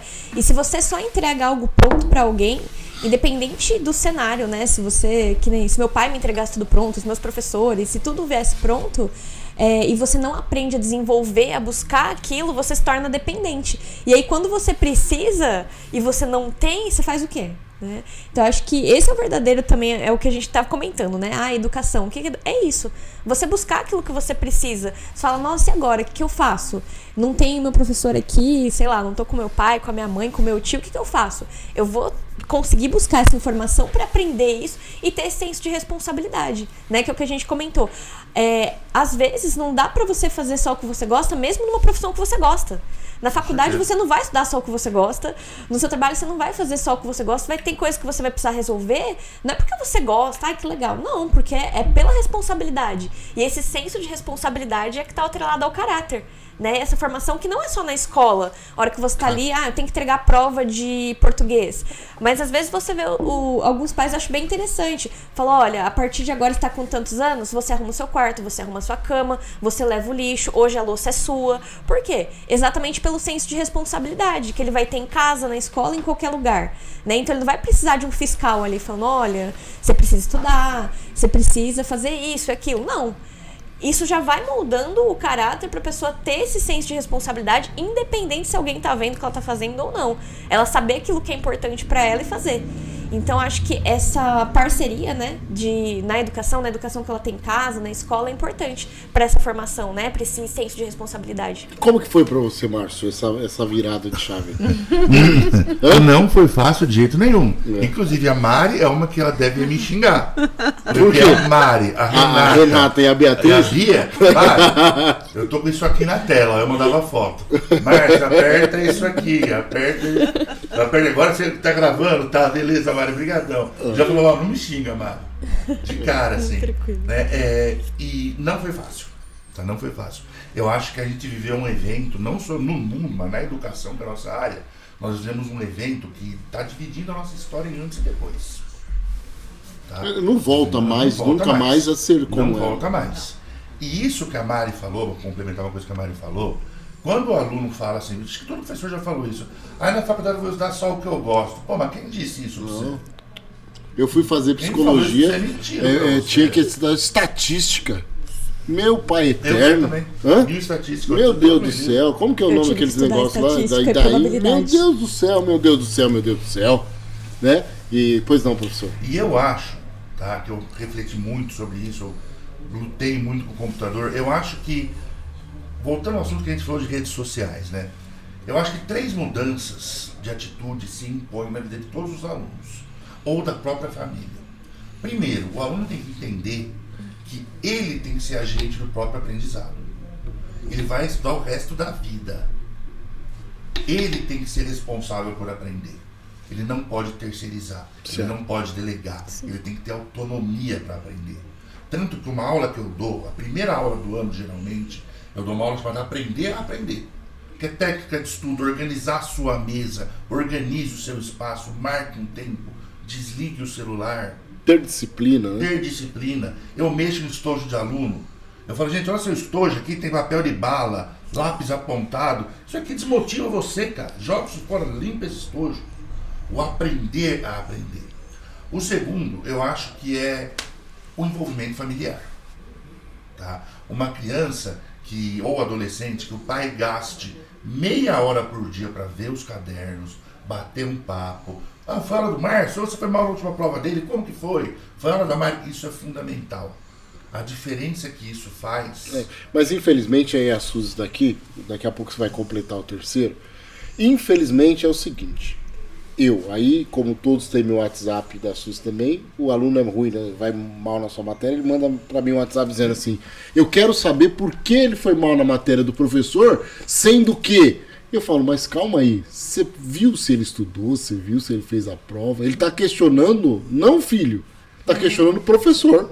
Né? E isso é corriqueiro. É. Corriqueiro. O pai não acompanha, né? Não acompanha, não, não faz nada. E aí quando chega a nota, ao invés de ele questionar o filho, ele questiona o gestor por causa do professor. Né? E, e isso é muito esse, esse, esse atrelar, esse cunho familiar com o aprendizado é de tudo, né? É tudo porque é, é, um, é um crescimento que vai se dar. Mas infelizmente hoje eu vejo que os pais estão dando essa autonomia que não pode ser dado ao filho, até porque não tem nem tanto maturidade. Então, ter o segundo, o primeiro aspecto, vamos lá, é aprender a aprender. Sem dúvida. Então, primeiro anote aí, tá anotando? Isabela Hyper, você tá falando aqui, anota aí. Aprendendo a aprender. Segunda coisa, é esse envolvimento no investimento familiar, do pai poder fazer ali um tempo, olha, vamos ver o que você fez, o que você não fez. É, esses dias um aluno esqueceu uma apostila lá na escola, estava totalmente em branco totalmente em branco, né? Que o senhor pega, por exemplo, o ano passado, que foi praticamente tudo online. Tudo online. Não tem como eu saber se o aluno copiou da internet. Não tem como eu saber se ele fez o exercício que eu pedi. Se ele mandou um zap pro colega e falou, manda a resposta, aquele professor é muito chato. É, mas tem você como só saber. abrindo um parênteses aqui, você fala de copiar da internet. Isso é um fato agora no primeiro semestre, muito interessante, né?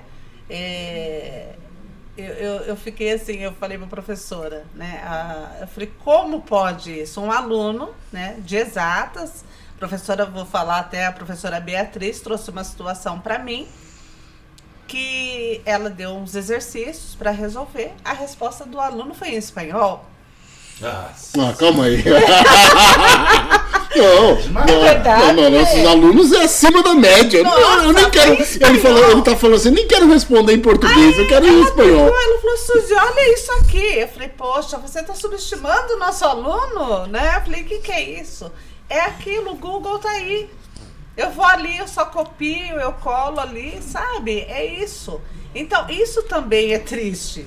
sim. Não é? Porque aí eu falo, se eu chamo um pai é, para conversar sobre essa avaliação desse aluno, o pai ainda vai justificar que o filho é. Não, mas o meu filho não fez, o meu filho não, não é assim. É, então, essa questão da, da família estar junto, estar acompanhando, é muito importante. Né? Continua, Márcio, eu tinha que contar Isso aí, isso. isso que a senhora falou, é, é, já aconteceu, e infelizmente não foi só uma vez comigo, de eu pegar um texto e falar, ah, isso aqui é da internet. Ah, Com a nossa experiência, a gente que conhece em um minuto. Eu já peguei textos iguais. Eu li e falei. Ele vai direto pro texto nota 10, né? Que tem na internet e copia. E o terceiro item que eu acho importante que eu falei é aquilo que o senhor falou logo no começo, de não demonizar a rede social. Rede social é um instrumento. Uma coisa que eu falo em sala de aula é assim. Se quando eu estava no colegial tivesse acontecido essa pandemia, sabe o que tinha tido? Nada. Nada. Porque o ano passado, principalmente. Repita, deixa eu. Deixa Se quando eu tinha a idade deles, 15, 16 anos, tivesse tido essa pandemia, não teria tido nada. Porque não tinha internet, não tinha WhatsApp, não tinha Instagram, não tinha como. Só se o professor ligasse para nossa casa e ditasse uma lição. Mas nem telefone todo Nem mundo telefone tinha. todo mundo tinha. tinha. É, Nem telefone todo mundo tinha. Entendeu? Todo mundo tinha. Então, os celulares, as redes sociais, elas incentivam ou deveriam incentivar o aluno a perceber que o aprendizado ele vai muito além daquele momento que ele está numa sala de aula. Ele aprende quando ele lê alguma coisa no dentista. Ele aprende quando ele conversa. Ele aprende quando ele vai no culto. Ele aprende quando ele assiste um filme. Hoje eu estava recomendando um filme chamado Desmundo para o segundo ano. Desmundo. Desmundo, um filme sobre, sobre literatura. E, é um, e o celular é uma porta excelente, desde que você saiba usar. Usado. Usar. Porque mudou muito, mudou muito. O aluno tem que aprender a aprender, e principalmente isso eu acho muito importante. Saber que não é só aquele momento das 7 e 10, desculpa, Vamos lá. das 7 e 10 a uma hora que ele está aprendendo. Ele aprende quando ele me para no corredor para perguntar alguma coisa. Ele aprende quando ele leva um puxão de orelha. Ele aprende quando ele está conversando com o pastor dele, com o padre dele. Então tem que perder essa noção de que estudar é obrigação, estudo e aprendizado é privilégio. É privilégio. E, e, assim, eu vejo que o que falta muito é essa disciplina né? do- do- dos alunos. Né? É, é lógico, ho- hoje eu nós fechamos uma parceria, não, mas o nosso colégio foi chamado para fazer uma parceria com um grupo de São Paulo. Eles viram nossas, nossas redes sociais e é um, é um jogos eletrônicos de Free Fire. Como que é o nome? Free, Fire. E aí eles me trouxeram e disseram, Wesley, eles estão jogando isso daí o tempo todo. Então nós vamos fazer uma forma deles terem um campeonato. E como que funciona? E eu provavelmente vou até trazer eles na semana que vem.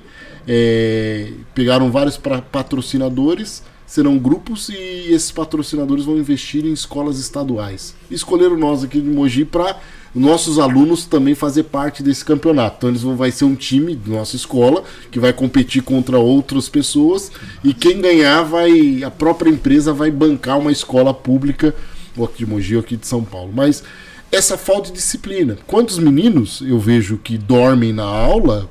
Hoje mesmo tinha um monte dormindo. Lógico, tá frio, tá? Mas porque ficou no Free, free Fire. Free Fire. É, é, o meu tempo era Atari. Né? Era o Atari assim, pá, pá, pá, que ficava assim, né? Pra, pra correr. Botãozinho é, vermelho. o botãozinho vermelho. Você não sabe o que é isso, Maria. Depois eu te explico. né? É, mas falta essa disciplina, né? E aí a Marina disse um negócio, e o Márcio também disse, toda e qualquer profissão, tudo que qualquer coisa que você vai fazer, Suzy, há o desgaste ou há um investimento. Você vai ter numa profissão, você tem que olhar ali, você vai ter que ficar um tempo ali. E eles hoje não olham isso e, e não veem como, olha, eu preciso ter um tempo para me estudar. Eu preciso ter um tempo para me dedicar, né? E uma coisa que eu falo muito, né? Não vou nem falar política brasileira para não entrar nessa. Não, vamos, falo, vamos aqui, o- senão a Flávia entra o- aqui, o vai querer entrar. A Flávia vai querer entrar. É, Ah. o Joe Biden, ele administra os Estados Unidos. Certo. O dia é muito longo. Dá para você jogar seu game e estudar. Não são excludentes. Uma pessoa ele administra os Estados, o governo dos Estados Unidos. Você consegue jogar Free Fire e fazer sua tarefa? Dá. Se você tiver disciplina e organização, você faz os dois. É, é, muitas vezes, Suzy, Marina e professor Márcio, ele, é, muitas vezes é que ele não sabe onde que ele quer chegar. E hoje nós temos visto muito isso, né? Pelo fato de é, é, não ter um incentivo dentro da sua casa, ou até mesmo pelo esse fato dessas, é, desses influencers receber coisas fáceis e falar, "Oh, vou, vou, vou, oh, não tenho nada contra MC, influencer, não tenho nada contra isso. Mas muitas vezes é o, é o dinheiro fácil que vem e o cara, eu vou virar MC. Né? Já comprou as correntonas lá e não vou precisar estudar. É, você é um, um jogador de futebol, não tenho nada contra o jogador de futebol, mas muitas vezes você ouve eles dando uma entrevista fala tudo errado. Nossa, Não terrível. sabe cantar o hino nacional, gente. Aí, com Terrível. 35 anos acaba é, e- esse auge, e que ele vai virar da vida, né? E, e- então, nós, hoje o objetivo aqui é falar com você que é estudante, você que é adolescente, você que é jovem. O mundo está precisando de pessoas. E você é o canal disso. Nós estávamos conversando entre, antes de nós entrarmos aqui, o Enem, aqui em Mogi das Cruzes, 54%. 53%. 53% de pessoas que não fizeram o Enem.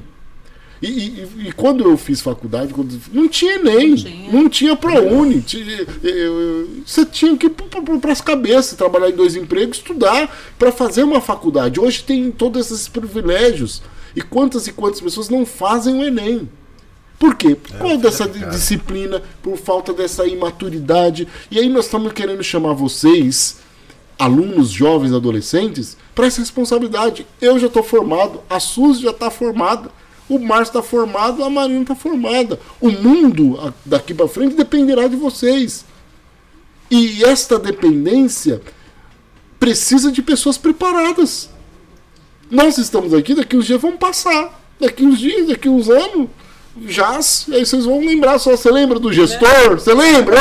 Ô, gestor! Passou! E aí, qual é o. Qual, qual, o que, que vocês vão. Qual, e o futuro pra frente? Olha, isso que o senhor está falando também é outra coisa que eu falo muito em sala de aula, muito. Eu falo, gente, pensa no mundo que vocês querem construir. Sim. Porque vocês vão ficar nele muito mais tempo do que eu. Eu tenho 47 anos, vocês têm 14 anos. Vocês vão ver no que vocês vão construir. Se você optar um mundo por gente sem valor, gente individualista, gente hermética, gente indiferente, é com isso que você vai conviver. É com isso que você vai conviver. Isso é terrível. Então, e aí, é, é, muitas coisas, é, Suzy e Marina, eu falo bastante, mas pode falar também vocês, né? Mas é porque eles ficam muito vendo aqui, ah, pra que eu vou estudar agora? Porque. Não, o agora, e, e aí eu digo, eu lembro, Professor Maurício de História. Feudalismo foi uma sociedade que predominou durante toda a Idade Média. Isso daí foi em 2099, 94, sei lá, 93, 92, eu lembro até hoje. Por quê? Porque ali me incentivava a estudar, incentivava. Isso fez com que eu, eu gostasse do direito, gostar, fui fazer direito, estudei direito. Por quê? Porque eu comecei a me interessar em ler através dali. Então hoje você aluno, eles falam: "Ah, mas deixa chegar os tempos para que eu possa". Não. Não. Quando chegar, você já tem que estar preparado. E a, a nossa sociedade hoje é isso, é o aqui e agora. Ah, vamos ver o que vai dar, não. E aí, mas por que eu estou falando isso para você que é aluno, para você que nós estamos falando do poder da educação? Por quê? Porque qual é a sociedade que nós vamos para o futuro? Essas meninas estão que, que são influências, desculpa, não tenho nada como, mas rebola, rebola, rebola, rebola. Daqui cinco anos ninguém vai querer mais ver você rebolando, porque vai cair outro. tudo. Aparece vai outro. aparecer outro e aí? outras, é. né? Então você precisa não apenas usar o seu corpo, mas usar a sua cabeça, a sua sabedoria, seu entendimento para mudar vidas, mudar histórias. Porque eu vejo que esses influencers estão aí influenciando, falando muito de bobeira, e por outro lado, tantas outras coisas estão passando e nós estamos engolindo tantas coisas, a inflação lá no alto, a gasolina lá no alto, tudo acontecendo. E qual é o mundo que nós estamos preparados para o futuro? Que que é? E aí o futuro? Né? Nós temos que ter pessoas inteligentes que saibam pensar, falar, divergir, entender que o outro é diferente, mas também ter um- uma posição. E a educação faz isso. E quando que é? É agora. Agora. E eu acho que esse aprender, aprender até nisso, né? Porque, por exemplo, é, essa questão de você ter a formação ela é importante e de você se dedicar naquela formação para ter um domínio. Por exemplo, se eu for contratar um advogado, é lógico que eu sei que ele não vai ter todas as informações na cabeça, mas eu quero um advogado que tenha um domínio daquele assunto. Não, Não é como... trabalhista, não, né? Não. Ah, então tá bom. Só pra mim ficar mais. É exemplo. É só um exemplo. Mas, por exemplo, não tem como ele chegar de frente pro juiz e falar: deixa eu abrir o Google aqui, só um Não, minutinho, o não Braille. existe. Não existe. Ele vai ter que ter um domínio. Então, assim, eu acho que é importante. E a questão do caráter, dos princípios da responsabilidade que a gente falou, por exemplo, imagina um médico, ele tá, sei lá, de plantão. Não tem. Chega alguém, ele vai escolher quem que ele vai atender, eh, ou ele vai desistir, ou ele não vai estar lá no horário. Então, como essa, essa formação integral que a gente falou, né? Tanto do ensino formal quanto da formação de caráter, ela é importante. Tanto se você é um médico e você tem que ter um compromisso com aquilo, uma ética, ou se você é um advogado também, ou um professor, você tem que ter um domínio, né? Não é que você vai ter um computador na sua cabeça, porque, como o professor disse, a gente sempre está aprendendo e a gente, então a gente não sabe tudo. A gente busca informação, mas você tem que ter um domínio para você. Se você vive só com aquela informação pronta, Rasa, vo- né? você é, você se torna um profissional raso. E aí muitas vezes uma pessoa que é o que eu falei, não que você vai saber tudo, ter passado por tudo, mas que você não vai estar disposto ali a, a colaborar, a buscar uma informação, a aprender, Ou não vai nem buscar ter como alternativas. colaborar, né? E não- ou, ou não vai nem ter como colaborar. Então acho que isso é importante também, né? Você ter essa, essa visão. É. E essa visão você só vai conseguir através da disciplina, através de saber o que você quer pra você. Né? É, porque é bacana sair na balada, é bacana jogar um Free Fire, é bacana ficar na- na- nas redes sociais, eu acho que é bom. Mas tudo isso, muitas vezes, está preenchendo aquilo que deixa eu formar ou aquilo que eu preciso ser no futuro. Né? É, hoje nós temos, nós vemos na- nas universidades, nas faculdades, é, a grande escassez, né? De, de jovens que vão para a faculdade, e eu estava fazendo faculdade agora antes de fechar para a pandemia online presencial molecadinha no bar, o amarelinho lá, na hora da aula.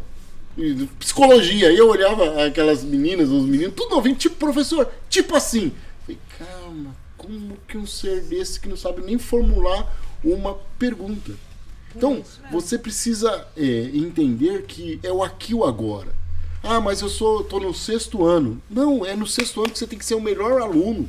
Eu, eu sempre tive essa, essa, não, não é que isso não é, não é arrogância, não, não é prepotência, mas eu sempre, eu nunca aceitei ficar com C. Nunca não. Eu preciso estar no topo. Eu preciso ser alguém aqui. Eu preciso ser é, visto. Eu preciso ser o melhor. Se não era o melhor, tinha uma tal de Angélica. No, no, no... Ô menininha, ela só tirava A. Aquela menina era tão chata que ela só tirava A, né? É ninguém, mas assim, eu sempre procurava ser o melhor. Então, na sua vida, na educação, procure ser o melhor. Não, não, não, não. Eu, eu vejo de vez em quando alguns trabalhos que são entregues, você vê que é copiado, que é feito de qualquer jeito, que é feito. E ele está enganando ele mesmo. Exatamente. Né? É, quando ele copia uma, um, uma matéria no Google, entrega ao professor, pô, legal, enganei o professor. Não, cara, você está enganando você mesmo. Você, o professor já está formado, a uhum. Suzy já está aposentada, Quase. Já tem um monte de aposentadoria. A Marina já está formada, eu estou formado. Nós já estamos, nós, nós estamos aqui é, oferecendo, mas muitas vezes o próprio aluno ele está pensando que está enganando o pai, tá enganando, ele está enganando ele mesmo, porque esse conhecimento ele vai precisar um dia Sim. no Enem, vai precisar num concurso público, vai precisar em algumas outras áreas. Eu fiquei muito feliz esses dias nós recebemos, eu não sei se é a Suzy que estava lá, nós recebemos um pessoal da corregedoria da polícia lá que estava fazendo levantamento social ah, de alguns sim. alunos nossos que passaram pra, pra, no Barro Banco, alguma coisa assim, pô, que bacana, ah, sabe? É, isso é bom, pô. É, olha, estudou esses dias a Batoulier, como que é o nome dela? Leturier. Escreveu um livro, era uma aluna da nossa escola. Tem lá a Marcela, que hoje é professora, foi aluna da nossa escola. Mas isso foi agora? Não. É um trabalho. Uhum. É, é, nós vemos hoje, vamos fazer homenagem à menina que ganhou Beatriz, que ganhou a medalha de ouro, hoje ela ganhou bronze, né? Ganhou bronze é hoje. Da ginástica? Da ginástica. A Rebeca? A Rebeca. A Rebeca não começou ontem para ir para a Olimpíadas amanhã. Processo. É um processo. É um processo. É. é um processo. E foco. É, e foco, disciplina. Então, vocês que estão aí nos ouvindo, nós temos mais um semestre pela frente. Primeiro, não admita viver no 6. Que é 6? 6, é. 6. Não. 7, 8 tenha disciplina. Não é nem seis, Wesley, é, é cinco. O professor me dá um pontinho. É bem assim. Pastor, duas coisas que eu acredito são assim. Primeira, quem ficou na média, numa sociedade competitiva como a nossa, ficou para trás. Ficou para trás. É verdade. Tá? E as pessoas falam assim, ah, mas não tem como prever o futuro. Não tem mesmo. Só que tem como você condicionar seu futuro, sim. Se você opta por fazer um colegial mal feito, uma faculdade ralada, nas coxas, não adianta você falar que você se tornou um profissional medíocre, você plantou isso. Exatamente. E também volta a ideia do processo. O aluno que fala que ele quer, vou fazer medicina, e vai começar a estudar em agosto do terceiro colegial, não vai fazer, é. amigo. Uma coisa também, está em tempo ainda, não está perdido. Está em tempo. Está em tempo de se organizar, criar uma rotina para sua vida para levantar para ir para o colégio, tem alunos que vão para o colégio, levantam cedo, tem todo esse trabalho de levantar cedo, ir para o colégio, chegar lá não querer só dormir, ou então querer só ficar passeando pelos corredores. Hoje mesmo eu vi uma situação que eu pedi para o aluno ir para a sala, que eu vi que estava meio perdido, vai no banheiro e se perde pelo caminho. Então, se a partir do momento que o próprio aluno ele criar uma rotina para ele, hoje eu vou levantar, vou fazer isso, a minha tarde vai ser assim, ele vai ser, vai ter um futuro melhor, vai ser um profissional com excelência, tá? Do que aquele que quer só tirar o 5 com um pontinho a mais que o professor pode dar no conselho, certo? Então, é, é, tem isso. A partir do momento que cria-se uma rotina, aí sim ele vai. Porque do contrário, não. Se ficar tudo muito aberto, muito solto, né? E tudo muito permissivo também. Hoje está tudo muito permissivo. E, e, e todas essas, essas, questões que nós estamos aqui debatendo, estamos aconselhando, conversando. Lógico, isso depende do aluno querer. Depende né? e, e, assim, e aí não adianta depois, e eu vejo isso muito, e ah, é culpa da escola. Eu estudei em colégio público, meu, meu, meu, meu ensino fundamental 1, 2, colégio público, fui estudar em escola particular no ensino médio. Então, essa disciplina, isso que me levou e condicionou, né? E quantas pessoas que eu vejo, que eu vejo e vi, que fiz, fez colégio público hoje são magistrados, são pessoas que estão é, aí em ênfase, e tantas outras que fez colégio particular, Mega Master Advantage, que não é nada hoje. Né? Então, é, é, depende desta, desta, desta responsabilidade de você, aluno. Ah, mas eu tenho 14, 15, 16, 17. Não, você já precisa ter essa cultura da responsabilidade entender que tudo que você está plantando hoje, você vai colher lá na frente. Eu passei, Wesley, por, fui docente, né? Fui professora na escola pública, né? Estado. E muitas vezes dei aula à noite, né? São alunos que eles trabalham durante o dia e à noite é, é estudar mesmo. E muitos chegavam com um trabalho Falava, professora, eu consegui fazer metade que eu fiz no horário de almoço. Eu consegui fazer metade. A senhora não me dá, mas mostrava, chegava lá e falava assim: a senhora não pode deixar mais um dia para mim no meu horário de almoço eu consigo, porque era aluno que levantava às 6 horas da manhã, ia para o trabalho, chegava muitas vezes atrasado, porque pegava trem para chegar na, na, na escola. E, e, chegava atrasado na escola, com aquele desespero, e não era aluno que, que se permitia tirar seis, queria tirar mais. Então, esse hoje está onde, esse aluno? Hoje ele está lá, hoje ele alcançou o objetivo dele. Porque ele correu, ele, ele. Eu muitas vezes eu falava, não, pode me entregar depois. Por quê? Porque você vê o comprometimento, o aluno ele está comprometido, ele quer, ele quer aprender, ele quer estudar. E a vida não está assim, dando aquela oportunidade, como hoje a gente, a gente vê muitos alunos que têm essa oportunidade e não sabem aproveitar. Isso é mais triste. Porque eu fico triste pelo investimento que os pais, muitas vezes, os nossos alunos, Nossa. eu falo para eles: olha o investimento que os pais de vocês estão fazendo e vocês não estão valorizando. Sendo que muitos que estão lá fora, numa escola pública, gostariam de estar aqui no lugar de vocês. E é isso que é triste. É isso, é muito triste. Você sabe o que eu falo muito, inclusive em sala de aula, tá? Quando você pega aquele aluno que não estuda, resistente, eu falo, cara, olha o privilégio que você tem de alguém chegar para você e perguntar o que você quer fazer na faculdade. A grande maioria do brasileiro vai trabalhar no que der. Verdade. Vai é. trabalhar no que parecer. Porque ele precisa pôr comida na mesa e pagar a conta do aluguel. Então você tem o privilégio de seu pai poder falar o que, que você quer fazer, Mari? O que, que você quer fazer, Wesley? Vocês vão desperdiçar isso, cara. Milhões de pessoas que não estão no seu lugar. Mas, mas aí, hora eu quero só puxar aqui para nós até não ter um discurso meio que elitista, que é nós estamos falando de uma escola particular. E o aluno que está na escola pública, por exemplo, que não teve um ano e meio sem aula, que está aí no perrengue tentando estudar, não tem um computador, como que ele pode fazer a diferença? O silêncio pairou. É, eu acho. É. Pode. Não pode falar. É, eu acho que realmente a situação é o que a gente falou, né? É, você tem. A gente teve nesse um ano e meio uma opção, né? Como um colégio particular, de você ter um sistema, de você ter uma apostila, e realmente nem todo mundo tem essa condição. E isso às vezes não se limita só a um período de pandemia, né? Mas assim, eu acredito que eu vi que muitos alunos, até o professor Márcio comentou que optaram por não fazer o Enem, e muitos alunos, é, ouvi relatos né, da rede pública que eles iam esperar voltar para o presencial, eles iam parar durante esse tempo de pandemia e voltar.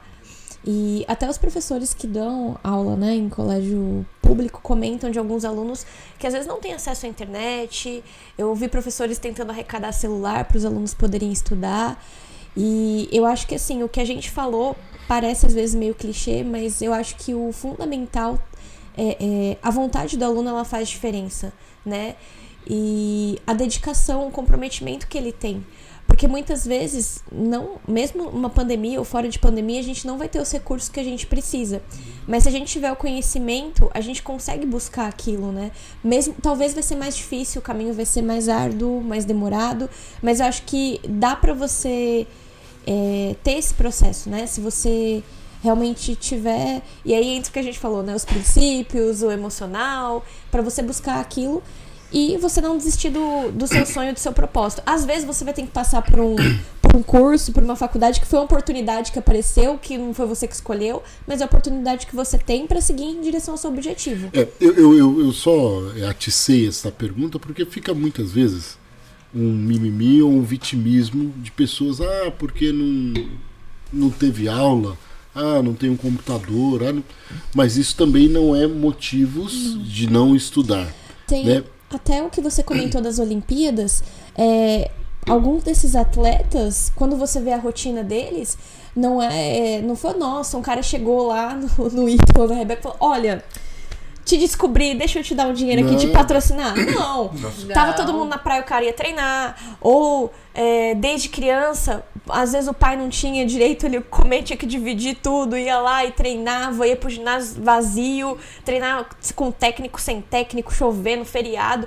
Então, assim, eu acho que ah, por mais que a gente passe por situações difíceis, a situação boa e a difícil ela vai vir pra todo mundo, todo mundo vai enfrentar esses momentos, mas eu acho que a sua decisão ela é muito importante naquilo que você quer buscar.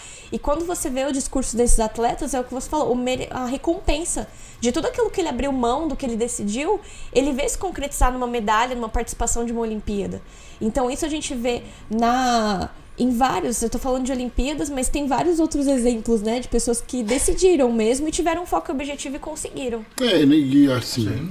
o incentivo é, é, é isso, é você saber onde você está, onde você quer chegar. Sim. né? Então, o, o Márcio falou, aprendendo a aprender. Outro aspecto é, eh, deixa eu me ver como um advogado. Deixa eu ver. Tá, tem que usar paletó e gravata. Tem gente que não suporta. Deus né? o Mar, tem gente que só usa paletó e só usou paletó e gravata no casamento. Pronto, né? Formatura. Eu formatura. Ah, deixa eu me ver como um, um enfermeiro, um médico. Eu, por exemplo, eu não posso ver sangue, né? Hoje nós tivemos um episódio de menino que vomitou lá na escola, eu também. Eu não posso ver ninguém vomitar porque eu vomito também. Então, então você precisa primeiro se enxergar nesses aspectos, né? Ah, mas eu sou novo. Não, mas você como novo já vê. Tem pessoas que é tímida, não, ah, eu sou tímido, não consigo falar. Mas então, vê um aspecto onde você faz. Para começar, porque se você deixar para fazer isso lá na frente, você vai perder muito tempo. Então você que está assistindo, acompanhando a gente, já começa, olha, eu gosto de matemática. Então, vamos ver onde você pode, um que vai ser um engenheiro civil, um engenheiro é, é, agrônomo, não sei. Ah, eu gosto de português, eu gosto de ler bastante, eu vou ser um professor, eu vou ser um advogado, eu gosto de, de- de ver as plantinhas, ah, você é um biólogo, eu gosto de, de, de mexer com cachorro, ser veterinário, enfim. É nesses momentos, e vocês que são adolescentes, jovens, tem uma, uma, uma, uma oportunidade grande que vocês podem errar, pode ir agora, porque depois que fez cinco anos de, de, de, de odonto, mudar é um trabalho grande, porque foram cinco anos de investimento nesse odonto. Foram cinco. Então, esse é o momento de você começar a canalizar. Lá na, na escola nós temos as psicólogas que fazem teste vocacional, te ajudam. Comece a fazer isso porque através desse momento, essa educação pode mudar a sua vida e mudar pessoas. E isso que Sim. o senhor falou de investimento, não é só o investimento de ter morado fora, é investimento emocional. É investimento você passar cinco anos na expectativa, seus pais criam expectativas, seus amigos criam expectativas.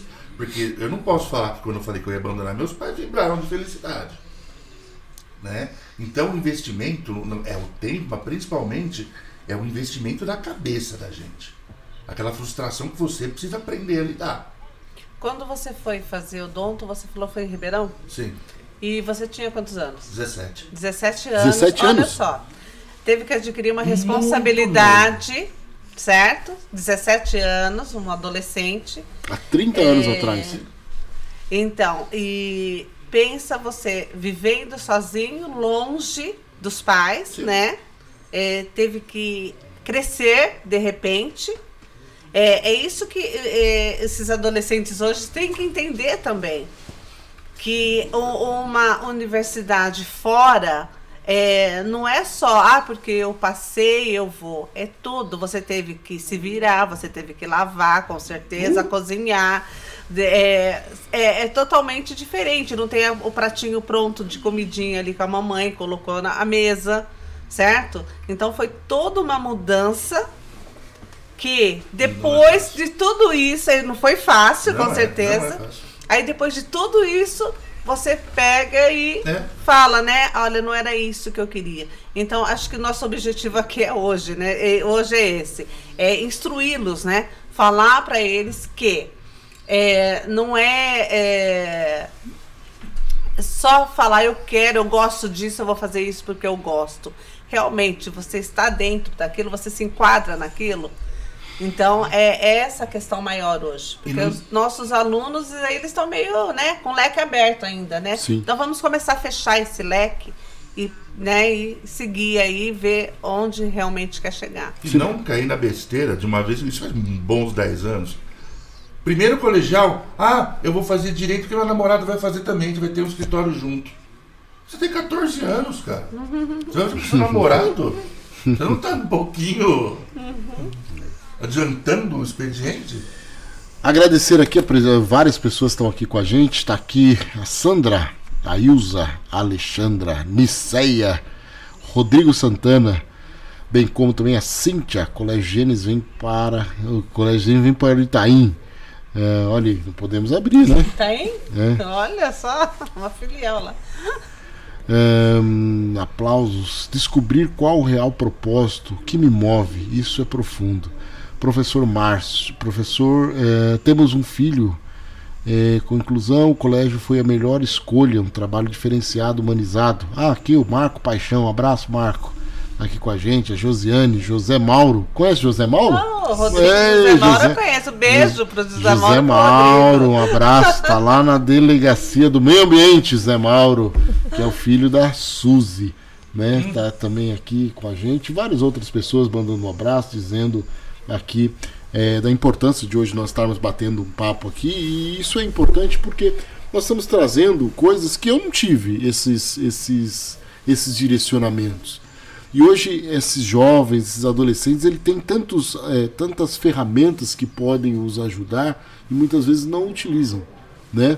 Como é a internet, como são os aspectos de, de proximidade mesmo. Antigamente falar de advogado era um ou dois que, que você via falar. Hoje estão próximo da gente, né? Então todos esses aspectos nós podemos trazer e você que é jovem, adolescente, jovem, precisa em todo tempo buscar isso. E para nós já caminharmos para encerrar, já passou rápido, né? Nossa, Duas horas, passa rápido. rápido, passa rápido. Eu quero aqui incentivar. Você que é jovem, você precisa ler. Precisa ler. Você precisa ler. Mas ler o quê? Lê tudo. Quando você vai no, no- no consultório médico, lê o que está lá no consultório médico. É isso mesmo. Quantas vezes eu fiquei lendo jornal que estava na banca de jornal? Vou ler aqui, ué. Lê jornal da banca de jornal. É, lê o quê? Lê. Por quê? Porque a partir do, do momento que você lê, você busca conhecimento, você tem conhecimento. O grande problema, e aí é um aspecto aqui é, cristão, pastoral, Márcio, aí baixa aqui. Mas é, na Bíblia há um texto que diz que as pessoas perecem ou têm problemas ou não rompem por falta do conhecimento. Por falta do conhecimento. Então, nós em todo tempo, e aqui nós estamos falando sobre educação, não basta o Márcio ensinar a pescar. Você tem que pescar. Não basta a professora Suzy, a professora Marina. Não, você tem que ler. E aí a pergunta que eu faço para vocês são alunos, vocês são quantos livros você leu neste ano? Que não seja imposto. Não seja Que não seja imposto, Seja mas nem imposto. os impostos, porque hoje você dá lá o resumo da resenha de qualquer livro, tá lá, Tá.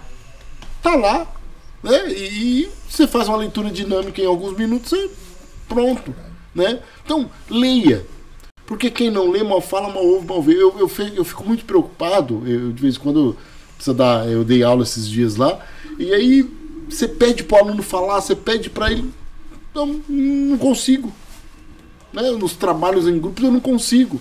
E a vida vai precisar dessa exposição.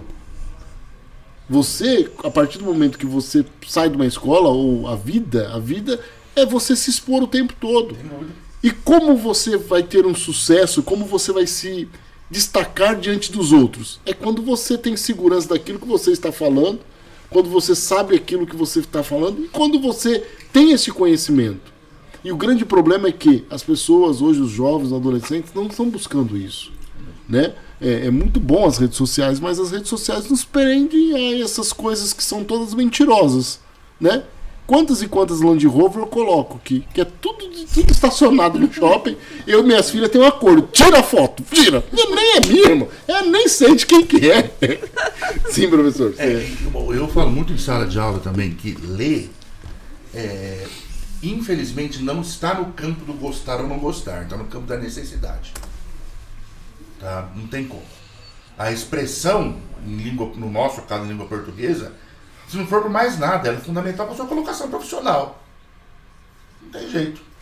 Tem que, você tem que você, os alunos, tem que perder esse bloqueio. É, tem, precisa. Formação precisa. de imaginário, repertório, é. comunicação, tudo. Vem através da leitura. Muito bem. Nós estamos caminhando para o encerramento. Quero agradecer aqui a professora Suzeli, que é nossa diretora lá do colégio, trabalha há 25 anos no ramo da educação professor Márcio e a professora Marina. Deixa só aqui as suas considerações, o seu legado, é, algo para todos aqueles que estão nos assistindo aqui. Suzy, fale algo e que possa deixar para todos aí, encerrando aqui também, já se despedindo de todos. Primeiro eu quero agradecer essa oportunidade, que falar de educação é falar com a alma, é o amor, como eu falei lá no, no, no início. E, e, de tudo que nós falamos aqui, eu penso que é isso, é eles lerem. Vamos começar pela leitura, vamos ler. Você melhora o vocabulário, você melhora a sua produção, você vai saber o que você quer da sua vida, né? Isso para os alunos no modo geral, porque sei que não só tem do Gênesis aí, deve ter de outros lugares também, Sim. não é? E, e é isso. É, foi uma noite maravilhosa. Obrigada, Wesley. Tá? Foi assim uma noite muito boa com vocês aqui. E assim, educação sempre, esse é o caminho, não tem outro, certo? E uma boa noite. Meu muito obrigada a todos. Professor Márcio Galvão. Bom, primeira coisa eu queria agradecer a oportunidade. Você ficou tranquilo no microfone, Márcio. Ah, mais ou menos. É, não, tá, tran tá tranquilão, tranquilão, tranquilão, tranquilão. Tá quase um pastor já. Hã? Agradecer a oportunidade, que não podia ter companhia melhor. E repetir uma coisa também, falo em sala de aula. Me incomoda quando o aluno fala assim, professor, posso fazer uma pergunta? Porque se ele pode, eu posso falar que não. O aluno sempre pode fazer pergunta. Isso é verdade. Então, aproveitem a nossa presença não só no momento de sala de aula. Você quer conversar uma coisa no intervalo, professor está com uma dúvida, quero bater. Usa a gente no bom sentido, atormenta a gente no bom sentido. Eu estou no Gênesis todos os dias de manhã. Professor, estou com uma dúvida de tal matéria, estou com. O que, que eu faço? Não sei o que. Procurem a gente. Procurem a gente, porque eu não sou mero depositário de informações. Eu não crio enciclopédia, eu crio ser humano. Tá? Obrigado, gente. Boa noite. Maravilha. Marina é, Fiuza. Queria agradecer também pelo convite. É, complementando, acho que a Suzy falou da leitura, que é algo importante, o professor Márcio falou das perguntas. É, uma das coisas que eu falei, eu acho que é pensar na educação dessa forma completa. Né? O, que, o que eu vou ser como profissional, mas como pessoa, né? A formação do meu caráter, dos meus princípios. Eu acho que isso é fundamental para você ser um excelente profissional, um excelente pai, mãe de família, uma pessoa melhor, né? Alguém que as pessoas vão ter prazer em conviver, né? Eu acho que isso é importante. Muito bem. Quero agradecer aqui a Suzy, o Márcio e a Marina. São é, professores, nos ajudam ali no colégio. É, faz com que o colégio seja diferenciado. Meu agradecimento a vocês, a todos os outros colaboradores que aqui está dizendo.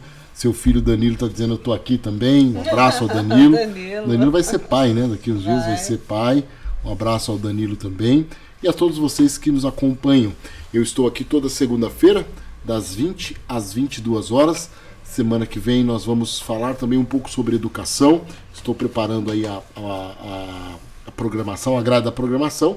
Mas agradecer a todos vocês. Vocês estiveram aqui comigo até esse presente momento você possa compartilhar esta, este podcast, você pode, possa enviar para algumas outras pessoas, mas que principalmente você que é aluno, você que é jovem, você que é adolescente, você entenda, você só vai poder colher aquilo que você está plantando hoje.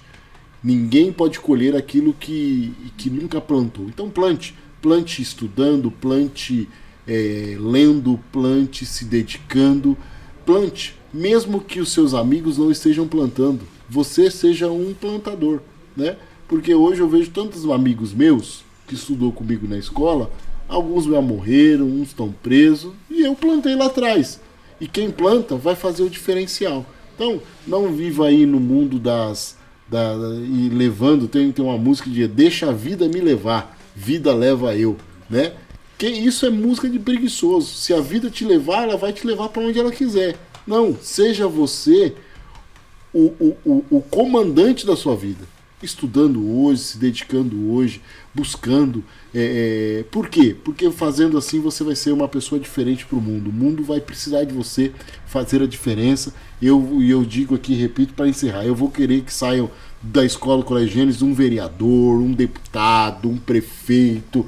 Para quê? Para fazer a diferença, gente. Sim, Porque são essas pessoas que estão fazendo e regendo as nossas vidas. E se nós não tivermos pessoas preparadas para tanto, nós vamos viver uma vida medíocre e até uma vida de muito pão e muito circo. É o que nós temos vivido é isso. Um grande abraço, Deus abençoe a todos. Um beijo no coração, uma boa noite. Amanhã os alunos estamos lá, seis e meia da manhã. 3 graus hoje, de manhãzinha, 3 graus. Aleluia. Né? Um abraço a todos do TCast, você que assistiu. É, se inscreva no canal, clica no sininho aí para que você possa receber todas as notificações. Um beijo no coração e uma boa semana a todos. Muito obrigado aos visitantes.